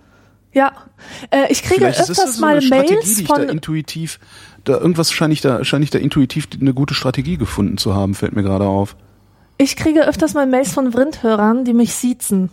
Ja, das ist, ich glaube, Ihr könnt mich ruhig duzen. Das machen So. die mit mir auch, aber ich glaube, die wollen mich verarschen. Meinst du? Ich glaube, ja. Nee, ich glaube einfach, die kommen aus anderen Kulturen. Also, also ich meine jetzt äh, so geschäftlich, beruflich. Das hat sehr viel damit zu tun, dass du zum Beispiel so. dein, deine ganzen Jahre in den Medien verbracht hast. War bei mir auch so. Viele Jahre in den Medien, das Du war gang und gäbe und dann plötzlich hatte ich zu tun mit einem Literaturagenten und kam ihn mit dem Du. Ja. Der hat sich nicht mehr bei mir gemeldet, beziehungsweise sehr unfreundlich dann zurück. Ah, sehr schön. Ja. Obwohl stimmt, ich hatte letztens hatte ich auch mal mit dem Literaturbetrieb zu tun. Ähm, das ging auch über ein Sie erst. Mhm. Und dann, ich weiß gar nicht, aber wir sind dann auch schon relativ schnell beim Du gewesen. Ich finde das auch nicht so. Äh, Es, also dieses distanzhaltende Sie kommt mir auch ein bisschen überholt vor, ehrlich gesagt. Ja. Das ist, hat was Antiquiertes. Also so im Geschäftsverkehr kann ich das verstehen. Ähm, aber so im privaten Umgang oder teilprivaten Umgang, also wenn ich keine Briefe formuliere und sowas, kommt mir das wirklich ein bisschen überholt vor. Ja, ja. Ja. ich glaube, ich glaube, du ist, fühlt sich moderner an. Ja. Und wir sind ja so gerne modern. Ach. Marie fragt, wie wird der Geschichtsunterricht in 100 Jahren aussehen? Und schließt mit hochachtungsvoll, was auch immer schön ist. Wenn ich hochachtungsvoll irgendwo drunter schreibe, dann heißt das Arschloch. Hochachtungsvoller ist immer, ich hasse dich, du Arsch. Ich weiß gar nicht, ob das allen so geht, ob das nur bei mir so ist, Frank. Nee, also ich empfinde das nicht so. Ich empfinde das als ironisch grundsätzlich. Also das Ah. Nee, wenn es ironisch sein soll, niemals- schreibe ich der Hochachtung voll.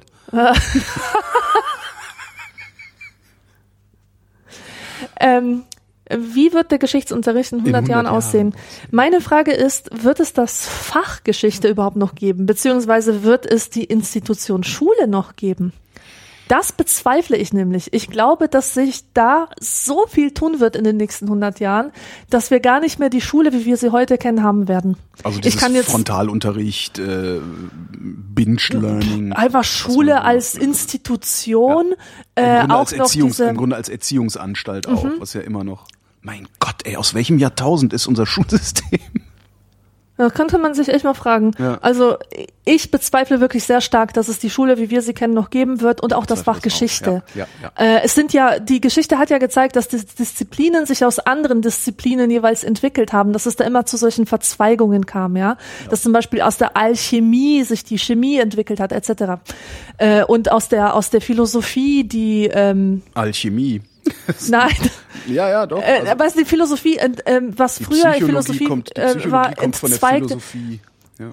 Ja, solche, solche Geschichten Mhm. ganz genau. Und äh, da unsere Verästelungen, Verzweigungen immer feiner werden, immer differenzierter, wird sich da wahrscheinlich auch noch was tun. Ja, denke Und ich auch. überhaupt Geschichtsbild, ja? Was ist, was ist Geschichte? Es gab doch diese These vom Ende der Geschichte. Ah ja, Fukuyama 89 hieß dieser das, Typ ne? oder ja, so, genau. Francis Fukuyama, ja. Ja, nee, also Geschichte, also das, das hat er ja bezogen auf die, auf die jüngere Geschichte, also auf den Kalten Krieg. Also das Mhm. jetzt, ne, also weil letztendlich kannst du ja wirklich vom, vom, vom Kalten Krieg aus rückwärts äh, im Grunde eine tausendjährige, eine tausendjährige äh, Geschichtslinie ziehen. Mhm. Ähm, und ich denke, das, das, damit, das, das hat er damit gemeint. Also nicht, dass jetzt keine Geschichte mehr passieren wird. Die passiert ja durchaus. Aber es ist wirklich eine Frage. Also ja, ich glaube auch, dass Schule, zumindest so wie sie jetzt ist, wird es nicht mehr geben. Also gibt zwar immer noch. Also in, in diesen Schulreformsdiskussionen sehe ich immer ganz interessante Positionen. Und zwar diejenigen, die, die, die dieses dreigliedrige Arschlochschulsystem beibehalten wollen, sind bisher immer ausschließlich diejenigen, die davon profitiert haben, dass es so ist, wie es ist, beziehungsweise denen dieses System nicht geschadet hat. Ja? Mhm. Also die ein Abitur haben, die danach studieren gegangen sind, die sagen jetzt, wieso ist so ein super System. Äh, das das finde ich irgendwie ganz schön. Das heißt, man müsste eigentlich diese, wie nennt man die denn? Konservativen Profiteure, also konservativen Opportunisten eigentlich, die müsste man irgendwie zum Schweigen kriegen, also die oder zur Vernunft, entweder zur Vernunft oder zum Schweigen. Und, und dann könnte sich da was ändern. Ich kann mir aber andererseits auch sehr gut vorstellen, dass die immer weiter den Ton angeben und immer weiter die Schule als Selektionsinstrument benutzen, wozu sie sie ja benutzen. Also Schule macht ja, Schule macht ja, dass äh, nicht alle aufsteigen können. Das, das, das verhindert mhm. Schule ja ursächlich. Und äh, dieses, diese Segregation, also Selektion und Segregation, das kommt natürlich äh, ich sag, den herrschenden Kreisen, egal wie, wie man sie jetzt definieren will, ob du jetzt sagst, das sind die oberen 10.000 oder das sind das, das obere, die oberen 20 Prozent der Bevölkerung oder so. Uns, also dir und mir, kommt das ja zugute, dass dieses System so ist, wie es ist, weil wir weniger Konkurrenz haben. Ja. Und es könnte halt genauso gut sein, dass diese Erkenntnis, dass man sich Konkurrenz am besten dadurch vom Leibe hält, dass man sie auf der Haupt- und Realschule schickt, äh, wenn diese Erkenntnis sich weiter durchsetzt und weiter verfestigt, könnte ich mir auch vorstellen, dass, dass es weiter so geht, dass weiter versucht wird, die Leute möglichst früh schon äh, aus dem eigenen Universum fernzuhalten irgendwie. Ja, das äh, äh könnte ich mir auch denken. Und dann Geschichtsunterricht, Himmel. Das ist halt sehr problematisch. Also wir Also die Frage ist ja, wird man sich in 100 Jahren noch auf die Interpretationen der Historiker verlassen oder wird man den Interpretationen der Historiker noch vertrauen? Mhm. Ja. Andererseits kann es natürlich auch wieder gut sein, dass man ihnen umso stärker vertraut, weil es mehr Quellen gibt. Mal angenommen, das Wissen der Welt, was wir gerade so in diesem Internet aggregieren, ist dann immer noch da und ist auch vernünftig durchsuchbar und äh, ja, vielleicht auch wirklich ordentlich kombinierbar, semantisch irgendwie, wäre es natürlich ein leichtes zu sagen, okay, wir machen jetzt Geschichte, wir gucken jetzt einfach mal, wie war es denn eigentlich äh, im Jahr 2016, als die, als, als der rechte Mob die Flüchtlingsheime angezündet hat. Ähm, das heißt, du kannst im Zweifelsfall kannst du in 100 Jahren sehr gut überprüfen, ob das, was der Historiker interpretiert, auch plausibel ist. Was ja. du ja heute nicht kannst. Wenn ihr heute Mommsen aufschlägst, sagst du, ja gut, äh, ne, Mommsen, das Römische Reich, ist so ein Standard, Standardwerk irgendwie, was ich sehr mag. Ich, ich lese das und denke mir, ja, alles geil, aber war halt wirklich so? Mhm. haben wir irgendwie mehr als diese Steintafeln haben wir ja nicht. Ne? Ja. So, und so eine was, Figur, noch, noch, noch besser, so eine Figur Jesus Christus, ja. Äh, es ist absolut fragwürdig, dass dieser Typ existiert hat. Noch fragwürdiger ist natürlich, dass irgendjemand der Sohn Gottes ist und so, da brauchen wir nicht drüber zu streiten.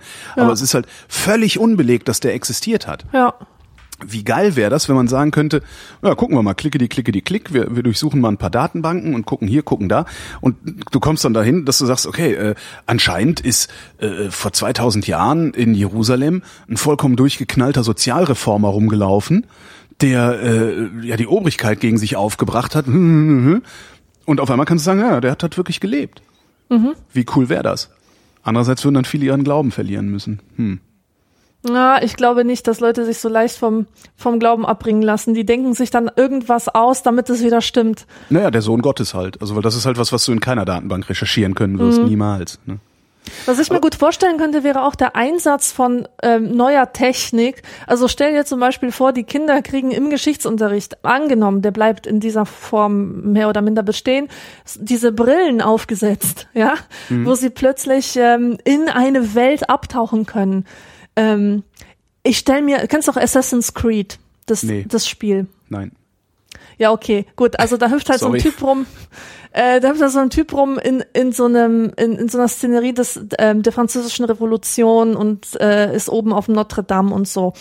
Und ähm, das ist so geil gemacht einfach, ähm, dass ich mir endlos Videos, also Zockervideos ähm, auf YouTube darüber ähm, äh, angucken könnte. Und so etwas als ähm, Geschichtsunterrichtsprogramm finde ich total geil. Also nicht, dass man irgendwelche Leute Ja, hast du, abknallt oder dann hast du hinrichten hinterher muss, so, sondern einen- so, einen, so einen komischen, äh, wie diese, wie diese ganzen Pseudodokumentationen, die man neuerdings im Fernsehen sieht, wo äh, 30 Minuten Sendezeit hast, da drin fünf Minuten Informationsdichte und den Rest der Zeit rennen irgendwelche Komparsen in, in Römerkostümen über ein Feld und eine Stimme sagt, die Schlacht im Teutoburger Wald war sehr blutig. Remmel, Remmel, Remmel, Remmel, Remmel, laufen die da rum. Das ist halt, ich meine, damit verblödest du die Leute doch nur, wenn du sowas machst. Also, Ja. da müsstest du dann schon irgendwie ein, ein didaktisches Konzept für solche Datenbrillen entwickeln, Ja, die ja, äh, klar. dich nicht total langweilen. Also das ist, man müsste überhaupt mal mit diesen Fernsehdokumentationsverantwortlichen reden, nee, nicht reden, die mal scheuern, bis sie wieder zur Vernunft kommen. Es ist mein Traum, mir Furchtbar. einfach irgendwo in Köln die Brille aufzusetzen, zum Beispiel irgendwo in der Innenstadt und durch diese Brille zu sehen, wie diese, wie dieser Stadtkern vor Mhm. 500 Jahren ausgesehen hat. Was war das für eine Kaschemme, vor der ich heute da stehe, Ja. ja? Oder wo, wo waren denn die Marktstände und so weiter? Na, das wird, irgendwann werden wir das haben und ich glaube nicht, dass das 100 Jahre dauert. Ja, die Frage ist natürlich auch, ist es relevant? Ja, Ja, ist, ist es es. relevantes Wissen f- für Kinder, denen man das Konzept Geschichte beibringen möchte? Es ist zumindest Entertain, es ist ein hervorragendes Entertainment und Leute sind bereit, sehr, sehr, sehr viel Geld für gutes Entertainment zu zahlen. oder Guck mal, Infotainment. Oder, ja, oder Infotainment, noch Ja. besser. ne? Also das, da, das könnte ich mir auch vorstellen, dass das ein Markt der Zukunft ist, solche Sachen. Also Google arbeitet an solchen Dingen ja auch schon einfach so äh, mehrere, mehrere Informationslagen äh, über eine einfache Karte zu legen. Das ist ja im Grunde, Ja. was Google Maps macht oder Google Earth. Ja. Und warum sollte man da nicht sowas einbauen können? Ist Klar. Halt, Prozessoren werden schneller, Speicher wird billiger, jetzt muss sich nur noch jemand hinsetzen, das bauen und jemand muss es bezahlen. Ja. Der Jan fragt, wie viele Personen sollte man zu Beginn einer Rede maximal persönlich begrüßen, bevor man sehr geehrte Damen und Herren sagt? Bei Reden fällt mir immer wieder auf, dass gefühlte zehn Minuten die Bundeskanzlerin, der Bundestagspräsident, der Minister für Finanzen und so weiter erwähnt werden, bevor man zum Wesentlichen kommt. Keine Ja, keine Ahnung, Ahnung. Ich, ich halte keine Reden. Reden halten, müssen ja auch mal machen, eine Rede halten. Im neuen Format, äh, was ja einer erfunden hat, Holger schnauzt an. Ja, schön. Hat, hat einer schon mal ein Design für die Sendereihe gemacht. Der Björn würde gerne wissen, wie es sich anfühlt, verliebt zu sein. Wow. Oh, es gibt, wow. es gibt zwei, es gibt zwei Arten von Verliebtsein. Das ist, ähm, Warum kannst du spontan auf so eine Frage antworten? Was ist mit dir? Weil ich letztens über dieses Thema gesprochen habe mit zwei Leuten, die mir sehr nahe stehen. Wahnsinn. Und mir das gerade einfällt. Es gibt halt zwei Arten von Verliebtsein. Das eine ist so auf der Minusseite und das andere ist auf der Plusseite. Es gibt ein Verliebtsein, das sich anfühlt, als hätte man Todesangst. Ähm, als würde man den Boden unter den Füßen verlieren. Und äh, es ist sehr so, es geht an die Existenz und es hinterfragt deinen Wert radikal. Man ist sehr, sehr sensibel auf eine negative Art, lässt sich von allem schnell in eine Panik versetzen. Und auf der anderen Seite gibt es diese positive Verliebtheit, die eigentlich genau das Gegenteil davon ist. Das heißt, man wird nicht kleiner, sondern man wird größer. Man entdeckt Möglichkeiten und eigene Potenziale. Man schwebt einen Meter über der Erde ist mehr. Die Welt wird mehr, sieht nach mehr aus, man fühlt mehr, empfindet mehr und hat weniger Angst. Und jetzt könnte man sagen, okay, das ist äh, vielleicht das eine ist glücklich verliebt, das andere ist unglücklich verliebt, aber das ähm, beides kommt ja auch in verschiedenen Konstellationen vor. Das heißt, man kann auf der Minusseite des Verliebtsein, äh, Verliebtseins sein, wenn man in einer Beziehung ist, und auf der positiven Seite, wenn man nicht in einer Beziehung ist. Ja, das ist ähm, mein Beitrag dazu für, für, für die Erfahrung an sich, für die körperliche Erfahrung bist du jetzt verantwortlich. Die körperliche Erfahrung kann ich gar nicht so genau. Also wenn ich also verliebt sein, das ist so ne der der das ist so die ersten Monate. Ne? Also danach ist, obwohl nee stimmt auch nicht. Das passiert, das ist boah. Wie fühlt sich das an? Ich versuche gerade, ich überlege gerade, kann man das überhaupt abstrahieren? Kann ich das nicht nur für mich sagen? Doch, du kannst es nur für dich sagen. Also selbst wenn du es beschreibst und das Gefühl hast, es genau beschrieben zu haben, weißt du nie, ob es sich für einen anderen genauso anfühlt. Auch wenn er die, dieselben Worte ähm, Kennst du diesen, diesen dieses würde. Emoticon, also diesen Smiley, den grinsenden Smiley mit den roten Bäckchen? Mhm. So wohlige Wärme, wohlig warm grinsend. So fühlt sich das an. Mhm. Also so fühlt sich das bei mir an. Also ich habe ja immer, wenn ich, wenn mir auffällt, wie verliebt ich bin, sitze ich leicht debil grinsend in der Ecke und freue mich. So, das ist genau, das ist pure Mhm. positiv. Genau, ja. absolut. Das ist pure, unverfälschte, reine, um noch ein Synonym zu bringen, Freude. Einfach nur Ja. Freude, noch nicht mal lachend, also nicht Freude im Sinne von ich umarme die Welt. Also nicht sowas, sondern ich sitze da und denke, also Ja, Freude. genau. Und so verliebt kann man durchaus in Leute sein, Ui. die mit denen man gar nicht zusammen ist, ja? Oder Echt? die man gerade erst kennengelernt. Ja, Also die man gerade erst kennengelernt hat, das kenne ich, ja. Ja. klar. Aber die ich, ja oder irgendwie Freunde oder einfach Bekannte oder oder einfach jemanden, den man kennt und man ist in seiner Anwesenheit oder beobachtet ihn einfach nur und freut sich so Ja. über die Erscheinung oder stimmt, was das auch kenne ich immer. auch mit Typen, ja. Ja, ja, ja, genau. Ja, so fühlt sich das an. Aber am besten selbst ausprobieren. Es gibt so Sachen, die muss man selber mal gemacht haben. Und Ja. äh, gebt nicht auf oder verzagt nicht. Es kann sehr, sehr lange dauern, bis man feststellt, wie sich verliebt sein wirklich anfühlt. Bei mir hat Ja. das äh, 45 Jahre gedauert. Oh, Das ist jetzt nicht schlimm. Davor, also es ist nicht so, dass ich davor nicht verliebt gewesen wäre oder sowas, aber jetzt weiß ich's. Jetzt, also das ist echt nochmal, ja, egal. Nee, egal ist das nicht, es geht euch nichts an. So. Martin wüsste gerne, oh, warum steht auf vielen Joghurts mild? Gibt es auch mittelscharfen Joghurt? Sowas ähnliches hatten wir vor zwei Jahren schon mal, ne? ja, ich kann mich auch erinnern. Joghurt war, räudig war unser ja, Gegenteil. genau. Und das haben wir als Sendungstitel. Genau. Wenn, Martin, hör einfach in der Sendung Joghurt räudig nach, dann weißt du's. Ja, ich habe ehrlich gesagt auch überhaupt keine Ahnung mehr, was wir, was wir daraus gefunden haben. es über, nicht mehr. Aber irgendwas war da. Es gab so stichfesten Joghurt, glaube ich. Stich- Ja, aber mild war wieder Aber irgendwas anderes. eben, das hatte, das hatte was mit was anderem zu tun. Ich glaube, das ja. stand dann auch in den Kommentaren, was mild war Ja. und so. Aber es ist anscheinend unwichtig genug, so dass wir es wieder vergessen haben. Das heißt, ihr könnt auch in dieser Sendung wieder gerne Kommentare hinterlassen, ähm, die darüber aufklären, was Joghurt mild eigentlich bedeutet und was dessen Gegenteil ist. Marcel fragt, wir schreiben den April 2015. Ich habe jetzt schon das Gefühl, dass Bitcoins in der Bedeutungslosigkeit verschwinden. Was ist inzwischen aus der Anführungszeichen Währung Bitcoins geworden? fragt Marcel Weißt du das? Ich weiß es nicht. in ein bisschen. Also ähm, das, äh, ich glaube, dass, dass der, der, Wert in Euro, also ne, das ist ja eine also Pseudo Pseudogeld halt. Der Wert in Euro äh, hat sich, glaube ich, relativ stabil gehalten so in den letzten zwölf Monaten. Ähm, und jetzt die letzten Tage, also weiß gar nicht, vor drei oder vier Tagen, ging äh, ein Artikel durchs Netz, wo jemand nachgewiesen hat, dass Bitcoin tot sei. Ähm, allerdings habe ich das nicht so richtig verstanden, weil ich die technischen, den, den, das technische Prinzip dahinter nicht so gut verstehe, dass ich verstehen könnte, warum Bitcoin tot sei.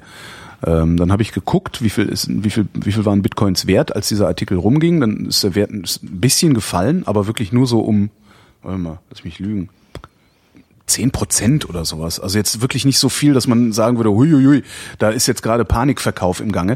Ähm, so dass ich mich jetzt frage, wenn Bitcoin tot ist, warum verkaufen die Leute nicht so schnell, wie sie können, ihre Bitcoins und warum sinkt der Preis dann nicht? Finde ich ganz interessant. Also keine Ahnung, was draus geworden ist. Nix. Also ich glaube, das ist halt so ein, so ein, ja, so eine, so eine Liebhaberei von, von, also eine Liebhaberei eines bestimmten Soziotops. Also es gibt halt Leute, die glauben daran und die finden das ganz toll und glauben, dass damit irgendwie eine Revolution einzuläuten wäre. Aber solange das kein Geld ist, kannst du es halt eh vergessen.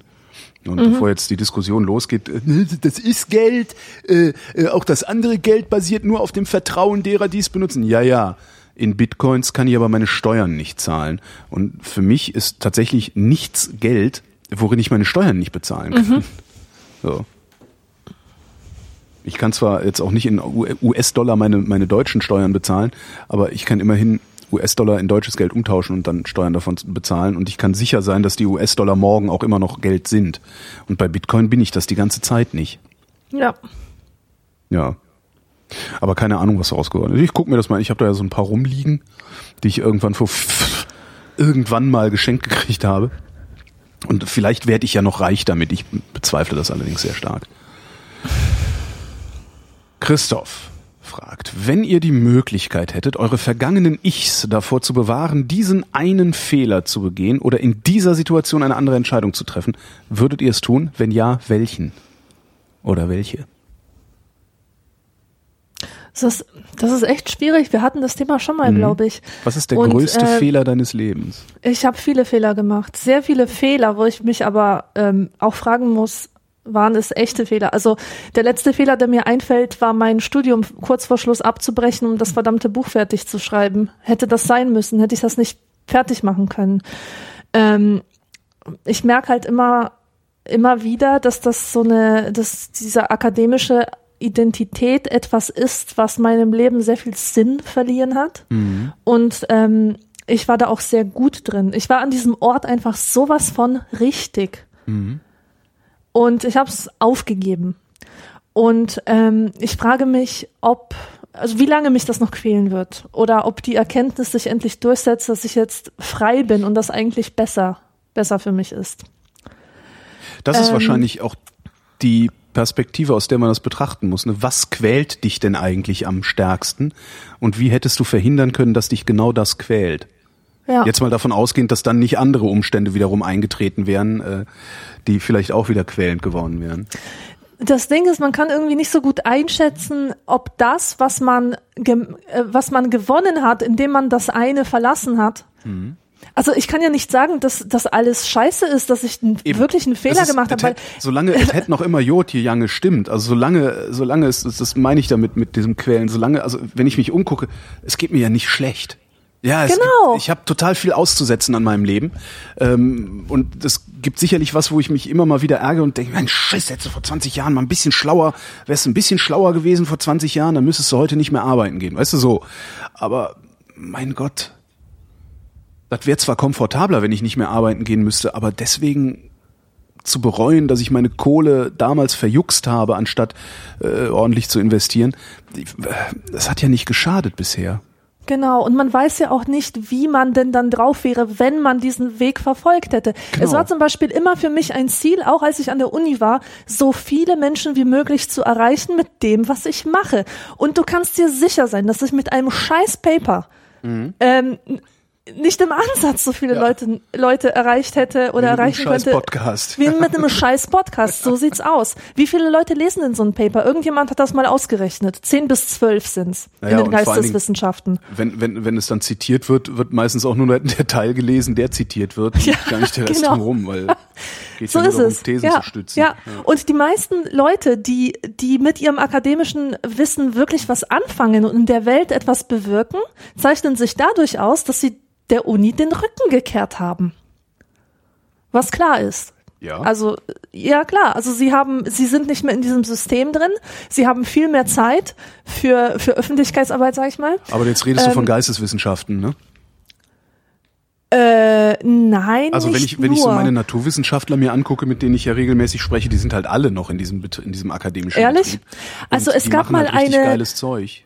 es gab mal eine tolle Folge vom SWR 2 Forum zu diesem Thema, mhm. ähm, ob das Akademische mit der Öffentlichkeit interagiert und unter welchen Bedingungen das passiert und so. Und da meine ich, ging es durchaus auch um Naturwissenschaftler, mhm. die sich von der Uni abgewendet haben und die äh, jetzt viel mehr öffentliches Zeug machen. Äh, aber nicht im Sinne von Forschung, sondern im Sinne von Publikation. Ja, genau, das, das okay, genau, ja. ja, okay, das, das, das, das würde ich, das, ja, doch, das sieht, das sieht mir auch so aus, als wäre das so. Ich dachte, es ging jetzt um Forschung und ich fragte mich gerade die ganze Zeit, wie kannst du eigentlich Plasmaphysik machen, wenn du nicht äh, an einem Institut bist? Natürlich, ja. Äh, darum, darum war ich jetzt äh, so irritiert. Nee, wenn es um, um reines Publizieren und, und pu publizistischer Impact geht, wie nennt man, es ist ja nicht Impact auf Deutsch. Gibt es da nicht ein schöneres Wort für? Ich finde Impact so einen albernen Begriff. Impact, warte, lass mich überlegen. Ähm, Einschlag, Schlagkraft, ein, Schlagkraft, Einfluss kannst du auch nicht sagen, weil es geht ja um eine ganz bestimmte Art von Einfluss. Ähm, es geht um Breite eigentlich, ne? Nee, mhm. noch nicht mal. Geht, Egal. Impact, was ist da alles drin? Äh, egal, ja, das Was ist ist, genau, was ist da alles drin? Also, äh, bitte in die Kommentare äh, Vorschläge, wie man Impact verbessern kann. Die, die Vrindheit äh, wird nachlässig, ne? Wir verlassen uns Ja. immer stark auf die Hörer. Es ist schrecklich. Ja, eine andere Entscheidung treffen. Keine Ahnung. Ein anderes, also alles, was mich, alles, was mich, was, was Leidensdruck auf mich ausübt, sind Verhaltensfehler. Ähm, und ich würde ich würde mir gerne selber beibringen, Verhaltensfehler zu vermeiden. Also die Verhaltensfehler, die mich, die mich unter Leidensdruck setzen, die würde ich mir gerne früh genug abtrainieren. Das wäre es vielleicht. Ich habe Bindungsfehler begangen, schlimme, habe mich an Menschen gebunden, die ganz, ganz schlecht für mich waren und die meine Entwicklung um Jahre zurückgeworfen haben. Solche Sachen. Also, Hm. ja. Ja, sowas. Aber da musst du halt sehr weit zurück und das ist natürlich auch ein Prozess. Ne? Also meine, äh, mein, mein, meine Essstörung, die, äh, die ist ja nicht irgendwie, ich bin nicht aufgewacht und hatte eine Essstörung, sondern die kommt halt irgendwo her. Und ähm, wahrscheinlich ist die überhaupt nicht einfach so wie eine falsche Entscheidung revidierbar, sondern äh, wahrscheinlich muss man da seine gesamte Entwicklung angucken und naja. Und das geht dann auch gar nicht. Ja. Also Er fragt weiterhin, würdet ihr es tun? Ja. Ja, würde ich tun. Also wenn ich, wenn ich, äh, wenn ich an, an den Sachen, die mich heute behindern, sage ich mal, äh, schlagartig was ändern könnte, indem ich eine Zeitreise mache, würde ich das tun. Ja, ich würde es auch tun. Martin, noch ein Martin, fragt, ob Karneval, Kostümball oder etwas anderes ähnliches. Als wen oder was habt ihr euch das letzte Mal verkleidet? Als nix. Ich finde Verkleiden sowas von Scheiße, das kannst du dir überhaupt nicht vorstellen. Äh, Oh, Entschuldigung. Ich finde Leute, die sich nicht gerne verkleiden, total komisch. Was? Also ich habe mich als Kind und als Jugendliche so gerne verkleidet. Das war eine Leidenschaft von mir. Und das letzte Mal, ähm, weil das einfach Spackerei ist. Das ist doch eine geile Ich Spackerei. finde das ganz furchtbar. Also das letzte Also Mal ich kenne habe ich Leute, mich die, die finden, dass sie sich verkleiden, wenn sie sich ordentlich anziehen oder wenn sie sich in Anzug anziehen oder sowas. Ähm, das empfinde ich halt auch nicht als Verkleidung. Also Verkleidung, wir reden schon von so äh, Cowboy- und Indianerhütchen und so. Ja, das finde ich schlimm. Das finde ich schlimm. Also ich sag dir, was meine Verkleidung war. Ich habe mich als PJ Harvey 2008 verkleidet. Wie geht das? Das ist nicht lustig. Ähm, Super. Ja, bitte. also Aha. Mhm. PJ Harvey ist äh, eine Frau, die ich verehre. Ich bin wirklich von, von wenigen Menschen so richtig Fan, aber von ihr schon. Und ähm, das, das Coolste an der ist, dass sie sich mit jedem Album neu erfindet. Und äh, mit jedem Album hat sie irgendwie ein verschrobenes Outfit an und macht mit, mit verschiedenen Instrumenten rum, die sie vorher noch gar nicht beherrscht hat und so. Und ähm, das Album White Chalk von 2008, ähm, dafür hat sie sich Klavier beigebracht, so ein paar Basics und mit so einer Zither war sie auch auf der Bühne zu sehen.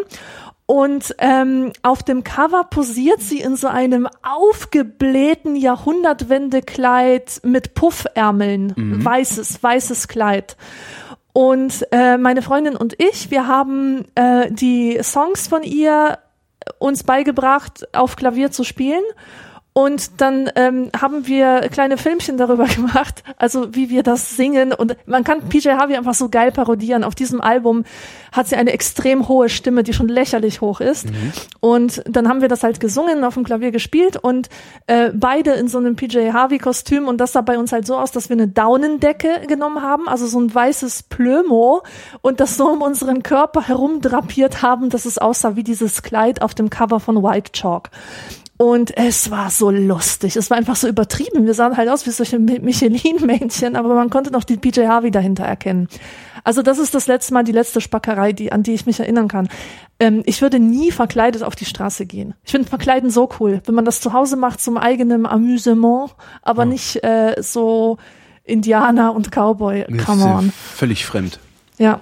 Also mir so fremd, das, also als Kind ja, natürlich, äh, Karneval und so, aber mittlerweile ist mir das, das ist mir so dermaßen fremd. Ich empfinde die meisten Menschen, also äh, es laufen ja oft Leute draußen rum, die sehen so aus, als hätten sie sich verkleidet. Ich empfinde die nicht als verkleidet. Ja. Auch, auch das ist, also klar, außer wenn natürlich einer irgendwie so eine orange Clownsperücke anhat und Pappnase. Äh, eine Pappnase besitze ich übrigens auch, so eine rote Clownsnase aus Schaumstoff zum Aufstecken besitze ich. Furchtbar. Clownskostüme, das ist das Ich habe auch nur so eine rote. Pappnase. Mehr habe ich nicht. Ja, Klauen ist halt fies. Ähm, aber nee, also verkleiden ist nicht, da bin ich auch irgendwie nicht. Es gibt so Sachen, die verfangen bei mir nicht. Heavy Metal, Verkleidung.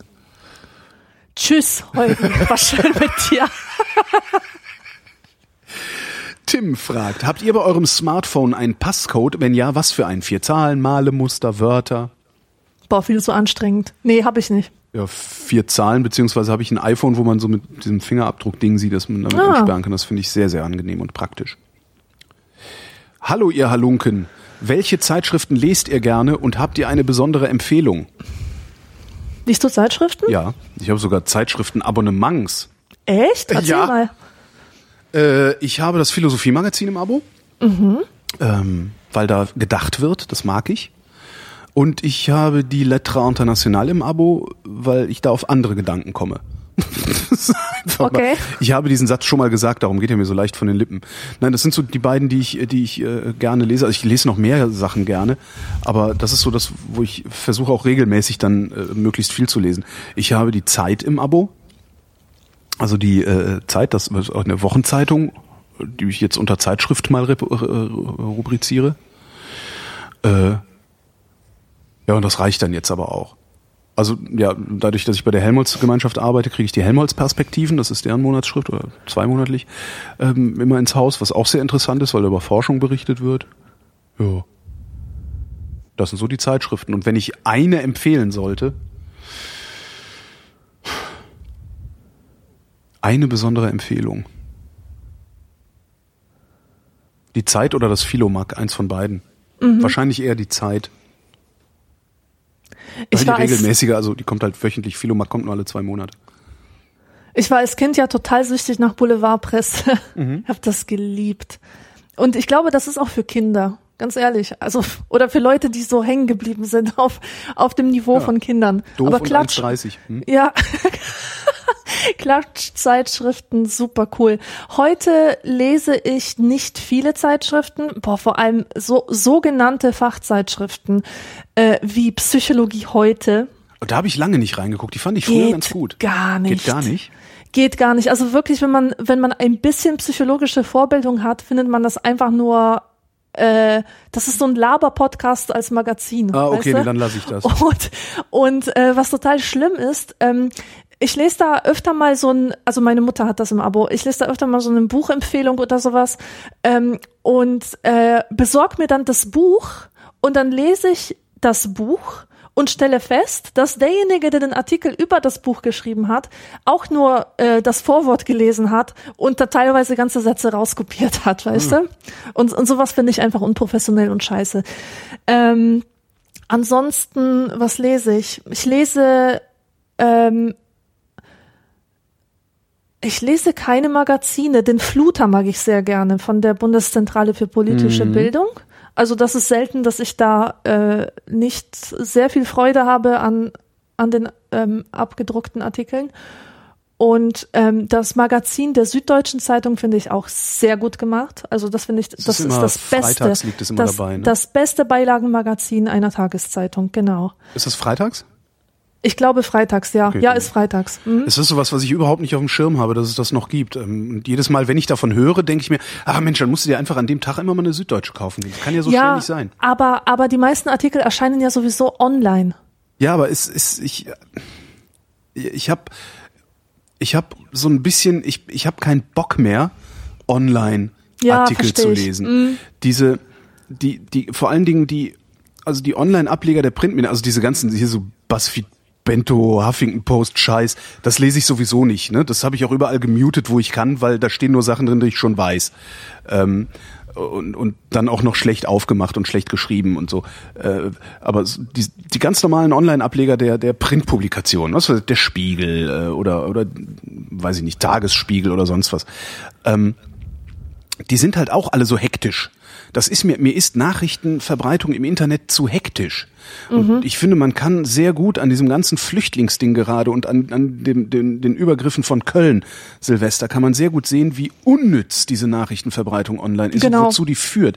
Die führt nämlich zu, zu, zu Kader hat, das. Kader hat das so schön gesagt, alle drehen völlig hohl, weil Mhm. alle nur noch am Rumschreien und äh, jeder will als erster die Meldung raushauen und äh, alle, alle drehen völlig hohl, weil niemand mehr sich hinsetzt und ein bisschen mit Bedacht arbeitet, Mhm. weil niemand mehr, noch nicht mal mehr diese, keine Ahnung, acht Stunden Zeit hat vom Artikel verfassen oder sich ausdenken bis Andruck der Zeitung, sodass da noch mal jemand drüber lesen kann, der sagen kann, hören Sie mal Schneidereit, finden Sie nicht, äh, müssen Sie unbedingt rassistische Motive reinschreiben, wenn es nur darum geht, einen Zustand zu beschreiben und sowas.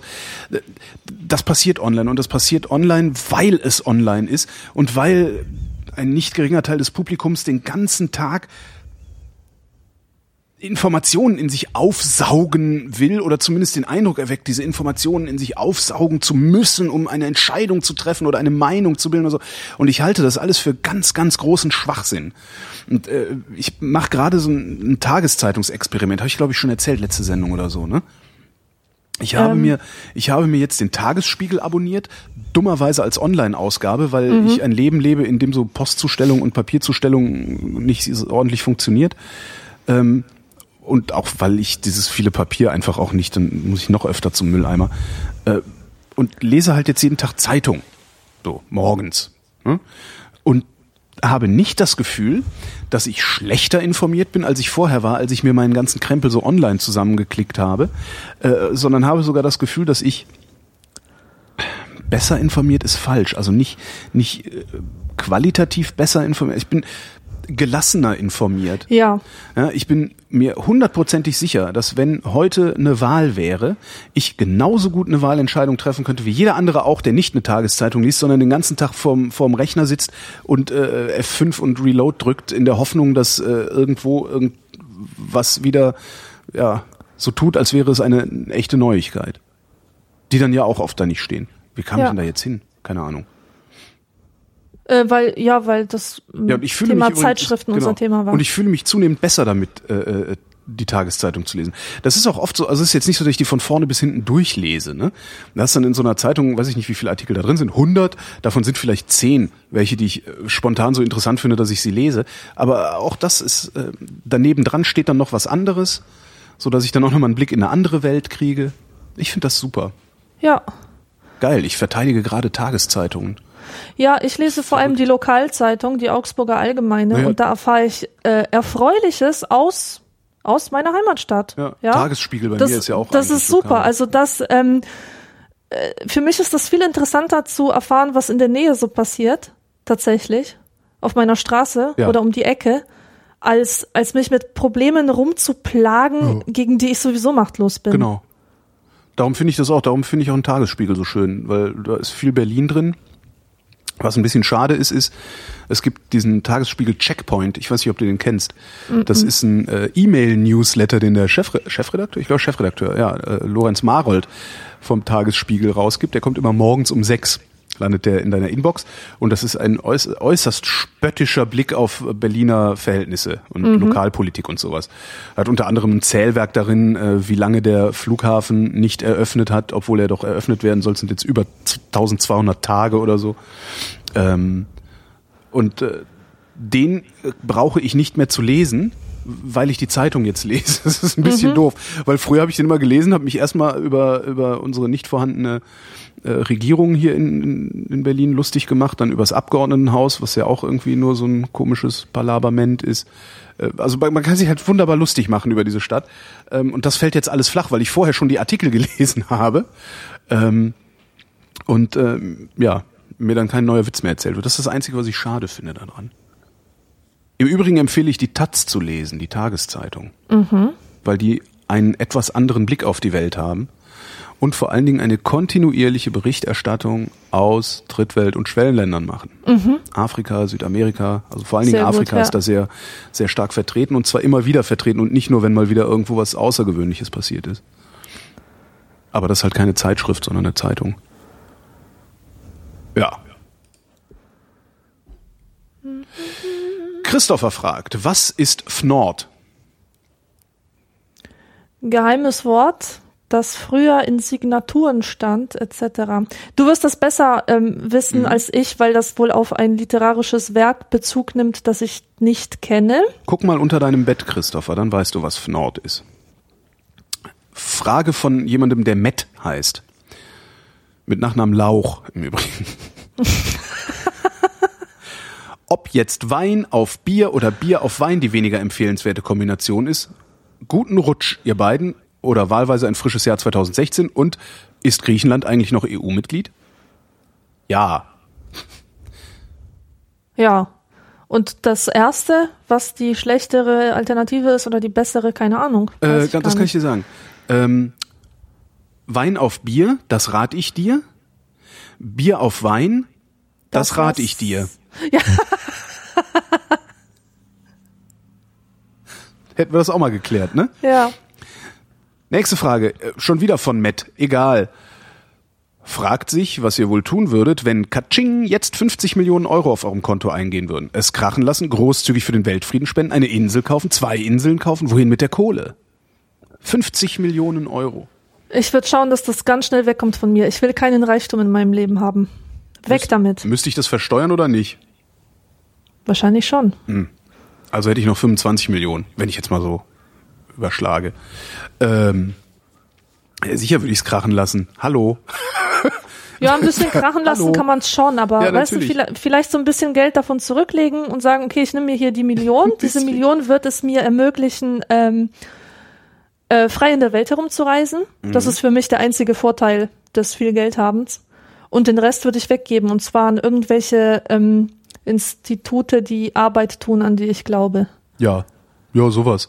Also ne, das, als erstes würde ich mir ein Haus aussuchen, da klingeln gehen und denen das Haus dann abkaufen. Ja, egal welchen Preis sie verlangen, weil Ja. jeder hat seinen Preis. Ich würde halt gucken, wenn ich denken würde, oh, hier würde ich gerne wohnen, würde ich da klingeln gehen und sagen, guten Tag, ich möchte Ihr Haus kaufen, was kostet es? Und ich sage, das ist unverkäuflich. Ja, okay, eine Million. Ja, Äh, nee, zwei. Irgendwann habe ich ihn, weißt du? So, so. Also das ist solche Sachen würde ich mal. Ich würde halt gucken, ähm, dass ich, dass ich, äh, wie nennt man das denn, dass ich es komfortabel habe und die restlichen 40 Millionen verschenken. auch an mich. Weiß ich nicht, wenn es einen guten Grund gäbe, warum nicht? Aber ja, irgendwie sowas. Also weil ich glaube nicht, dass man 50 Millionen braucht. Ich glaube, man, es reichen auch 10, um es komfortabel zu haben. Und zwar ordentlich Ja. komfortabel zu haben. Ja. Nee, und dann irgendwie, weiß ich nicht, was kann man denn? Ach, da kann man total viel mitmachen. Zum Beispiel, zumindest lokal. Also klar, es verbrennt dann halt sehr schnell das Geld, aber man könnte zum Beispiel davon, weiß ich nicht. Äh, mir fällt gerade nichts Schlaues ein. Ist ja ein- Bessere eins meiner, eins meiner Bedingungen im beliebtesten, Zoo. eins meiner beliebten Spendenziele ist ja die Malteser Migrantenmedizin. Mhm. Das ist, äh, das ist, ein- das sind ehrenamtliche Ärzte und, und, und Pfleger und Schwestern und so, die Menschen, die keine Krankenversicherung haben, behandeln. Ah, sehr Da gut. kannst du halt hingehen und sagen, äh, kaputt, Hunger, äh, Schmerz, keine Ja. Ahnung, und die, die behandeln dich dann. Ähm, denen würde ich wahrscheinlich einen riesigen Batzen davon zukommen lassen. Weil es sehr viele Menschen gibt, die keinen Krankenversicherungsschutz haben und die Hilfe brauchen. Und ich finde Krankenversicherung eine der, wenn nicht sogar die wichtigste zivilisatorische Leistung, die wir zustande gekriegt haben. Ja, Also das finde ich, darum, darum gucke ich auch so kopfschüttelnd nach Amerika, dass die so tun, als würde da tatsächlich das Abendland oder was auch immer sie glauben zu sein, untergehen, wenn auf einmal jeder, jeder zum Arzt kann für lau. ja, Wahnsinn. Ich, eigentlich würde ich auch erwarten, dass wir das in Deutschland anders hinkriegen als über dieses Krankenversicherungssystem, sondern dass es einfach da ist. So, das ist halt, das äh, stellt halt der Staat zur Verfügung aus Steuermitteln, wie auch immer. Und äh, ja, darum, und ich, das finde ich halt total wichtig. Und ich glaube, die würden den größten Batzen Geld kriegen. Einfach damit sie ihre Praxisräume größer machen können, sich vielleicht irgendwie Instrumente kaufen können, vielleicht immer Personal anstellen können oder sowas. Mhm. Ja. Aber erst würde ich mir ein Haus kaufen. Und ein Boot. Oh, ein Hausboot. Zack, Problem gelöst. Thomas schreibt, und zwar ähm, im April 2015. In etwas weniger als einem Jahr mache ich mein Abitur oder bin bereits damit fertig. Frage an mich selbst. Habe ich mich ausreichend darauf vorbereitet? Frage an euch. Wie habt ihr euch auf euer Abitur vorbereitet? Oh Gott. Ich weiß es gar nicht mehr so genau. Ich habe, glaube ich, sehr viel gelernt. Sehr, sehr, sehr viel gelernt. Äh, und zwar überwiegend Mathe, weil das mein schwächstes Fach war und ähm, ich war da auch versetzungsgefährdet. Also nicht versetzen, wie heißt denn das? Also ich war gut beraten, sehr viel für Mathe zu tun, Ja. um das Abitur zu schaffen. Und ähm, habe da also sehr viel gelernt und habe am Ende auch eine 3 geschrieben. Also ich war erfolgreich. Und ähm, sonst habe ich mich für die Prüfungen so gut vorbereitet, wie es ging. Wa- Was ich letztens total komisch fand, war, ich habe so diesen Punktezettel gefunden. Weißt du, wo, wo drin steht, in welchem Halbjahr du wie viele Punkte in Nee. welchem Fach hattest? Da gab es einen Zettel, weiß ich gar nicht mehr. Ja, also so, so ein Beizettel zum Abiturzeugnis. Ähm, und da standen halt deine Punkte verteilt über, über Mhm. die ganze Oberstufe, inklusive der Kann ich mich Prüfungsergebnisse. nicht mehr dran erinnern. Aber ich habe sowieso sehr viel verdrängt von damals. Ja. Und ich hatte halt ein ziemlich gutes Abi. War immer, äh, also hatte ich so im Kopf, ich habe echt ein gutes Abi gehabt. Ich habe einen Durchschnitt von 1,9 gehabt. Und ähm, dieser Zettel hat mir gezeigt, dass ich eigentlich total mittelmäßig war. Meine Leistung war schlecht. Ich habe in den einzelnen Fächern wirklich sehr wenige Punkte immer gemacht. Also acht, neun, zwischen sieben und neun bewegte sich das. Ähm, und das Einzige, was die Note so gut gemacht hat, war, dass ich in Englisch durchgehend 14 Punkte hatte. Das war ein Leistungskurs. Und das hat sich irgendwie so multipliziert, dass da diese krasse Note am Ende rauskam.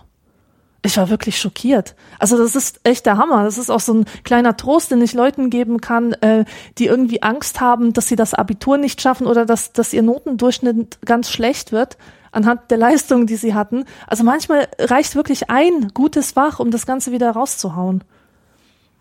Also um den Durchschnitt wirklich Ja. äh, radikal zu heben. Das hätte ich Das nie für dürfte bei mir auch ungefähr so gewesen sein. Also mein Problem ist damals gewesen, ich wusste nicht, wie man lernt. Mhm. Ähm, das heißt, ich habe mich, glaube ich, im Wesentlichen einfach hingesetzt und den ganzen Scheiß, den ich da zusammengeschrieben hatte, über die Jahre gelesen und nochmal gelesen und so. Ähm, ja, im Wesentlichen war das, glaube ich, so. Und dann habe ich, ich weiß, für Deutsch habe ich mit meinem besten Freund, der, der Deutschleistung auch, ich Grundkurs, äh, mit dem habe ich dann zusammengesessen mit dem habe ich dann zusammengesessen äh, und wir haben halt einfach über das geredet, was, was, was, was ich da aufgeschrieben habe. Also Aha. eigentlich das, eine Lerngruppe gebildet sozusagen, Ja. was, glaube ich, sehr, sehr hilfreich war. Ähm, Ja. Und was ich heute jedem empfehlen Oh. würde. Oh Sprecht ja, oh über ja, die oh ja. Inhalte. Nehmt einfach, also das Einfachste, was du machen kannst, ist wirklich, nimm dir einfach einen aus deinem Kurs, ne? zwei Leute aus einem und demselben Kurs oder Klasse oder wie es heißt oder ein Fach. So, dann macht der erste, weiß ich nicht, keine Ahnung, wie, wie der Unterricht strukturiert ist, ob das jetzt thematisch strukturiert ist oder ob das nach Stunden machst oder sowas. Einfach nur Person A äh, nimmt Thema A, Person B nimmt Thema B. Jeder schafft es sich drauf und erklärt es dem anderen und zwar so lange, bis der es verstanden hat. Dann haben es nämlich beide verstanden. Ja. Und ähm, wer keine Freunde hat oder keine Leute, mit denen er gerne lernt, ich habe für meine ähm, mündliche Prüfung in Soziologie einfach meiner Mutter Ja. erzählt, was ich so gelesen habe. Auch cool. Ähm, und das war so wirkungsvoll, denn wenn ich, also als ich es einmal ihr gesagt hatte und die Argumente klar hatte in meinem Kopf, also weil ich es ihr gesagt hatte, äh, war ich perfekt vorbereitet. Und das, das wirkt wirklich Wunder. Das ist viel wirksamer als irgendwie fünf Stunden äh, sich Sachen zu äh, memorieren und so. Ja. Ja, ja, das hilft. Das ist unglaublich. Also Ja. Und das hatte ich damals nicht begriffen. Ähm, das hat uns auch niemand gesagt. Also niemand hat uns das Le Lernen beigebracht. Und, und anscheinend war ich da auch nicht schlau genug, es mir selber drauf zu schaffen oder überhaupt zu erkennen, dass es da Strategien geben könnte. Ja, so würde ich das heute machen. Erzählen, irgendjemandem erklären, Ja, was ich weiß. und weißt du, warum so viele Kinder aus ähm, bildungsbürgerlichen Kreisen so verdammt gut in der Schule sind? Weil sie nämlich mit ihren Eltern reden über den Stoff, den sie in der Schule hatten. Mhm. Und zwar so en passant am, äh, beim Abendessen, Ja. weißt du? Und deswegen sind die dann so gut und so selbstsicher und so bewandert, was auch immer. Mhm. David fragt, vor einer Weile ist meine Oma gestorben. Meiner Ansicht nach war es der perfekte Tod. Sie hat im Urlaub mit ihren Urlaubsfreunden auf Toilette einen Schlaganfall bekommen, nichts mehr mitbekommen, sogar die unangenehmen Nebenerscheinungen nach dem dazugehörigen Erschlaffen der Muskulatur waren ein Vielfaches weniger peinlich. Ist das zynisch? Wie würdet ihr gerne von dieser Welt gehen? Nö, ich finde das nicht zynisch. Die Wurst im eigenen Darm schön. ist zynisch, das ist nicht zynisch. Ja. Ähm, genau so würde ich gerne von der Welt gehen. Ja, super, oder? Lachend mit einem Glas Riesling in der Hand vom, Ja. Tisch, von, vom Stuhl fallen. Genau. Oder von kollabierenden Kühltürmen erschlagen werden. Aber das ist eine sehr spezifische. Dann hast du im letzten. Moment fürchterliche Angst. Das will doch keiner. Nee, so äh, einer von diesen, von diesen Schl Hirnschlägen, wo man nichts mehr mitkriegt. Auf einen Peng und weg. Hm? So möchte ich sterben. Wahrscheinlich werde ich irgendwie sabbernd als Pflegefall irgendwo in der Ecke eines Billigpflegeheimes in Timbuktu rumlungern und sediert sein, damit ich nicht rumstänker. Phil schreibt, Servus, bin gerade in Bolivien, Südamerika-Reise nach der Schule und frage mich, wie ich mit Bettlern umgehen soll. Es gibt viele davon und sie sind zum Teil aufdringlich. Jedem etwas geben, nur wenigen. Organisationen unterstützen, die sowas in Zukunft verhindern könnten. Durch Deutschland und Bettelmafia geprägt bin ich nicht gewohnt, auf der Straße Geld zu verteilen. Habe bei allem, was ich tue, ein schlechtes Gewissen. Was würdet ihr tun, beziehungsweise was macht ihr auf Reisen in dieser Situation? Kann ich irgendwie gar nicht beurteilen. Das Einzige, wo, wo das ein bisschen was damit zu tun haben könnte, weiß ich nicht. In Ägypten früher, ne? Also ich sag früher, weil das heute ja nicht mehr ein anerkanntes Reiseland ist oder ein empfehlenswertes. Ähm, da gab es dieses Bakshish. Ja. Das ist so eine so eine Abgabe, so eine Gebühr, die überall zum guten Ton gehört. Also die Leute, die hauen dich an um Bakschisch und du musst denen das geben. Äh, das heißt, sie zeigen dir irgendwas. Sie zeigen dir eine Gasse, wo man gut fotografieren kann oder ah, okay, sowas. und dafür wollen sie ein Trinkgeld Äh, haben. Dann. ja, ja, genau, genau. Und es gehört einfach zum guten Ton, das auch mitzumachen und immer ein bisschen Geld bei sich zu führen. Ich habe das dann auch mitgemacht, als ich da war. Ähm, obwohl es mich unglaublich genervt hat. Das ist aber alles, was ich jetzt Ich- beizusteuern habe. Ich war tatsächlich noch nie in so einer Situation im Ausland. Ähm, in Asien, also die meiste Zeit, die meiste Zeit im Ausland, also wenn, äh, wenn ich außerhalb Europas war, war ich in Asien. Da ist, da ist dieses Phänomen, viele bettelnde Menschen nicht an mir vorbeigekommen. Einzelne bettelnde Menschen ja, und denen drücke ich dann auch Geld in die Hand. Weil ich mir denke, ja, was soll ich denn anders machen? Ich kann ja schlecht fragen, was willst du essen? Weil ich die Landessprache nicht spreche. Ähm, ja, keine Ahnung. Ich weiß es nicht. Wahrscheinlich würde ich tatsächlich, wenn ich nach Bolivien fahre, also wenn ich irgendwo hinfahre, wo ich noch nie war, dann gucke ich in der Regel, hole ich mir dann so einen Reiseführer. Und Ja, da und steht gucken, dann, was da darüber genau, da steht, steht ja. sowas in der Regel drin, was man da idealerweise macht. Äh, ja. Nee, aber so, so, ne, diese, kennt, kennt das ja aus dem Fernsehen, so bettelnde Kinderhorden, die einem irgendwo in Mombasa äh, hinterherlaufen, am Rockzipfel ziehen. Das habe ich noch nie erlebt. Mhm. Aber gute Frage. Ich werde das mal Frau Diener fragen, die ist doch immer unterwegs im Ausland. Mhm. Christina wüsste gerne, setzt man die Brille auf oder zieht man sie an? Geht man zur Arbeit, auf Arbeit oder in die Arbeit? Ähm, also die Brille setzt man auf. Alles andere würde ich als falsch empfinden. Und das mit der Arbeit, ich glaube, das ist regional ähm, bedingt, was man da sagt. Also auf Arbeit, das hört sich für mich sehr westlich an, so Nordrhein-Westfalen, oder? Ich würde zur Arbeit sagen. Also ich würde zur Arbeit für das Hochdeutsche halten. Ich weiß es nicht. Also ich werde die Frage beantworten, wenn ich nach Aldi gegangen bin. Ja. Die, man setzt die Brille auf. Gelegentlich sage ich aber auch, ich, ich ziehe die Brille an. Was bestimmt auch daran liegt, dass ich die Brille eben auch als Kleidungsstück empfinde. Ja, und sonst, wo fahre ich hin? Ich fahre, ich gehe auf Arbeit. Ich sage tatsächlich, ich gehe auf Arbeit, aber das sage ich dann halt auch so, als käme ich aus dem Ruhrgebiet. Gehst du Aldi? Nee, das ist Das gibt's ja auch noch. ich das ist eine Form, Aldi, die sich Aldi. immer mehr durchsetzt. zu Aldi. Ich gehe Aldi. ja, ja, das ist, äh, das ist, ähm, wie hieß denn das? Ist das Kanak? Nee, ne? Kanaks. Kanaksbrak hat doch mal, äh, Feridun Saimolu hat das doch mal Ja. irgendwie definiert. Ich meine, Ja. das wäre da drin. Ja, aber das setzt sich voll durch. Das sagen jetzt auch Jugendliche ohne Migrationshintergrund. Ich ja. gehe DM. Ja, ich glaube, so. ich glaube auch nicht, dass, wenn ich das richtig verstanden hatte damals, dann ist Kanaksbrak auch nicht auf migrantische Milieus beschränkt, sondern einfach äh, auf bestimmte Milieus. Und Mhm. ja. Und irgendwer hat mir auch mal erklärt, dass ähm, Jugendliche heutzutage, ich weiß nicht, ob wir das damals auch gemacht haben, heutzutage absichtlich so sprechen, dass wir Erwachsenen äh, schlagartig graue Haare kriegen, weil wir denken, okay, die haben keine Grammatik, kein Satzbau, sie können nichts. Das sind Idioten und sie haben, sie sind trotzdem auf dem Gymnasium. Was ist hier Mhm. los? Äh, und irgendwer meinte mal, ja, das machen die halt extra. Also diese Ja, weil Jugendliche, jede, jede Jugendsprache ist ja auch eine bewusste Abgrenzung ähm, zu den älteren Generationen. Meinst das du, darf man dass ja nicht vergessen. ist? Absolut bewusst. Also ich denke nicht, dass der Jugendliche da sitzt und, und, sagt, und, und, und sich denkt, ich benutze jetzt dieses Wort, um mich abzugrenzen von den älteren Generationen. Also in diesem, in diesem Sinne ist es nicht bewusst, sondern in dem Sinn, dass man sich eine Geheimsprache schafft, äh, um, um auch unter sich zu bleiben, um sich abzugrenzen, so im, im Geiste, weißt du? Also so war das bei mir. Ich hatte mit meinen Freundinnen immer so Geheimsprachen und Geheimwörter und ähm, spezifische Slangs, die, die einfach die anderen nicht verstanden haben. Das war halt cool, dass sie es nicht verstanden haben. Das war toll, dass die, was, was gab's denn da? Wir hatten so, so bestimmte Wörter für Rauchen und Klauen, weißt du, zum Beispiel. Weiß ich gar nicht mehr, was, ob, ob hatten wir sowas? Pah, keine Ahnung. Wie gesagt, ich äh, habe, ich weiß nicht, was vorgefallen ist, aber ich habe unheimlich viel vergessen oder verdrängt, ähm, was eher für einen Vorfall spräche. Irgendwann mal, keine Ahnung. Keine Ahnung, was mit mir ist. Ich erinnere mich nicht an meine Schulzeit. So gut wie nicht. Jedenfalls nicht an solche Sachen. Andreas schreibt, wenn ich an meine Kindheit zurückdenke, hatten meine Mutter und meine Omas jeweils eine Schublade, mit die mit Bonbons unterschiedlicher Sorten gefüllt waren, denen wir Kinder uns regelmäßig gütlich taten. Heute lutsche ich Bonbons eigentlich nur, wenn ich Halsschmerzen habe und kenne kaum jemanden, der das anders macht. Macht nicht immer so lange Fragen. Jetzt kommt die Frage. Sind Bonbons, Bonbons aus der Mode geraten oder bin ich einfach nur älter geworden?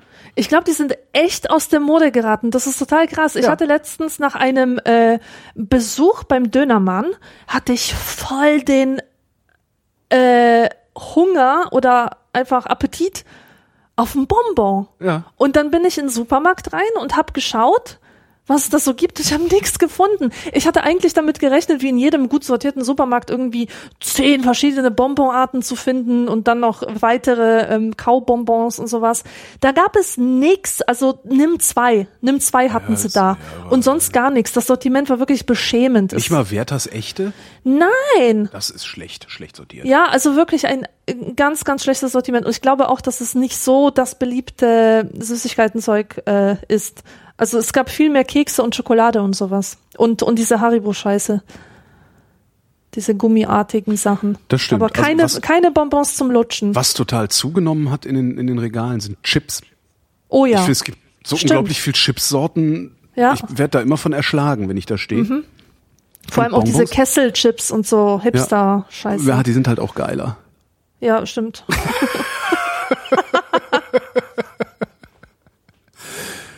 Nee, aber das stimmt. Also Bonbons scheinen tatsächlich ein bisschen ausgestorben zu sein oder so ein bi- bisschen in die Nische gewandert zu sein. Das ist Mhm. auch, auch wie Menschen einen angucken, wenn man ihnen ein Bonbon an, ein Bonbon anbietet. Ähm, ist auch immer ganz interessant. So, willst du ein Bonbon? Wie Bonbon? Na, hier, äh, in Papier eingewickeltes. Hm. Ja. Dabei finde ich Bonbons eigentlich ganz schön. Das Problem ist, dass die meisten scheiße schmecken. Also, ja? Ich, ja, ich kenne jedenfalls extrem viele Bonbons, die scheiße schmecken oder so eine. Kennst du das, wenn die dann, wenn du so anfängst, sie zu lutschen und die werden dann so scharfkantig an der Oberfläche? Boah, ja. Na klar. Das finde ich auch total furchtbar. Mhm. Nee, irgendwie, ich weiß nicht, Bonbons. Ich überlege gerade, was für leckere Bonbons. Also ich lutsche halt immer Fishermans. Mhm. Aber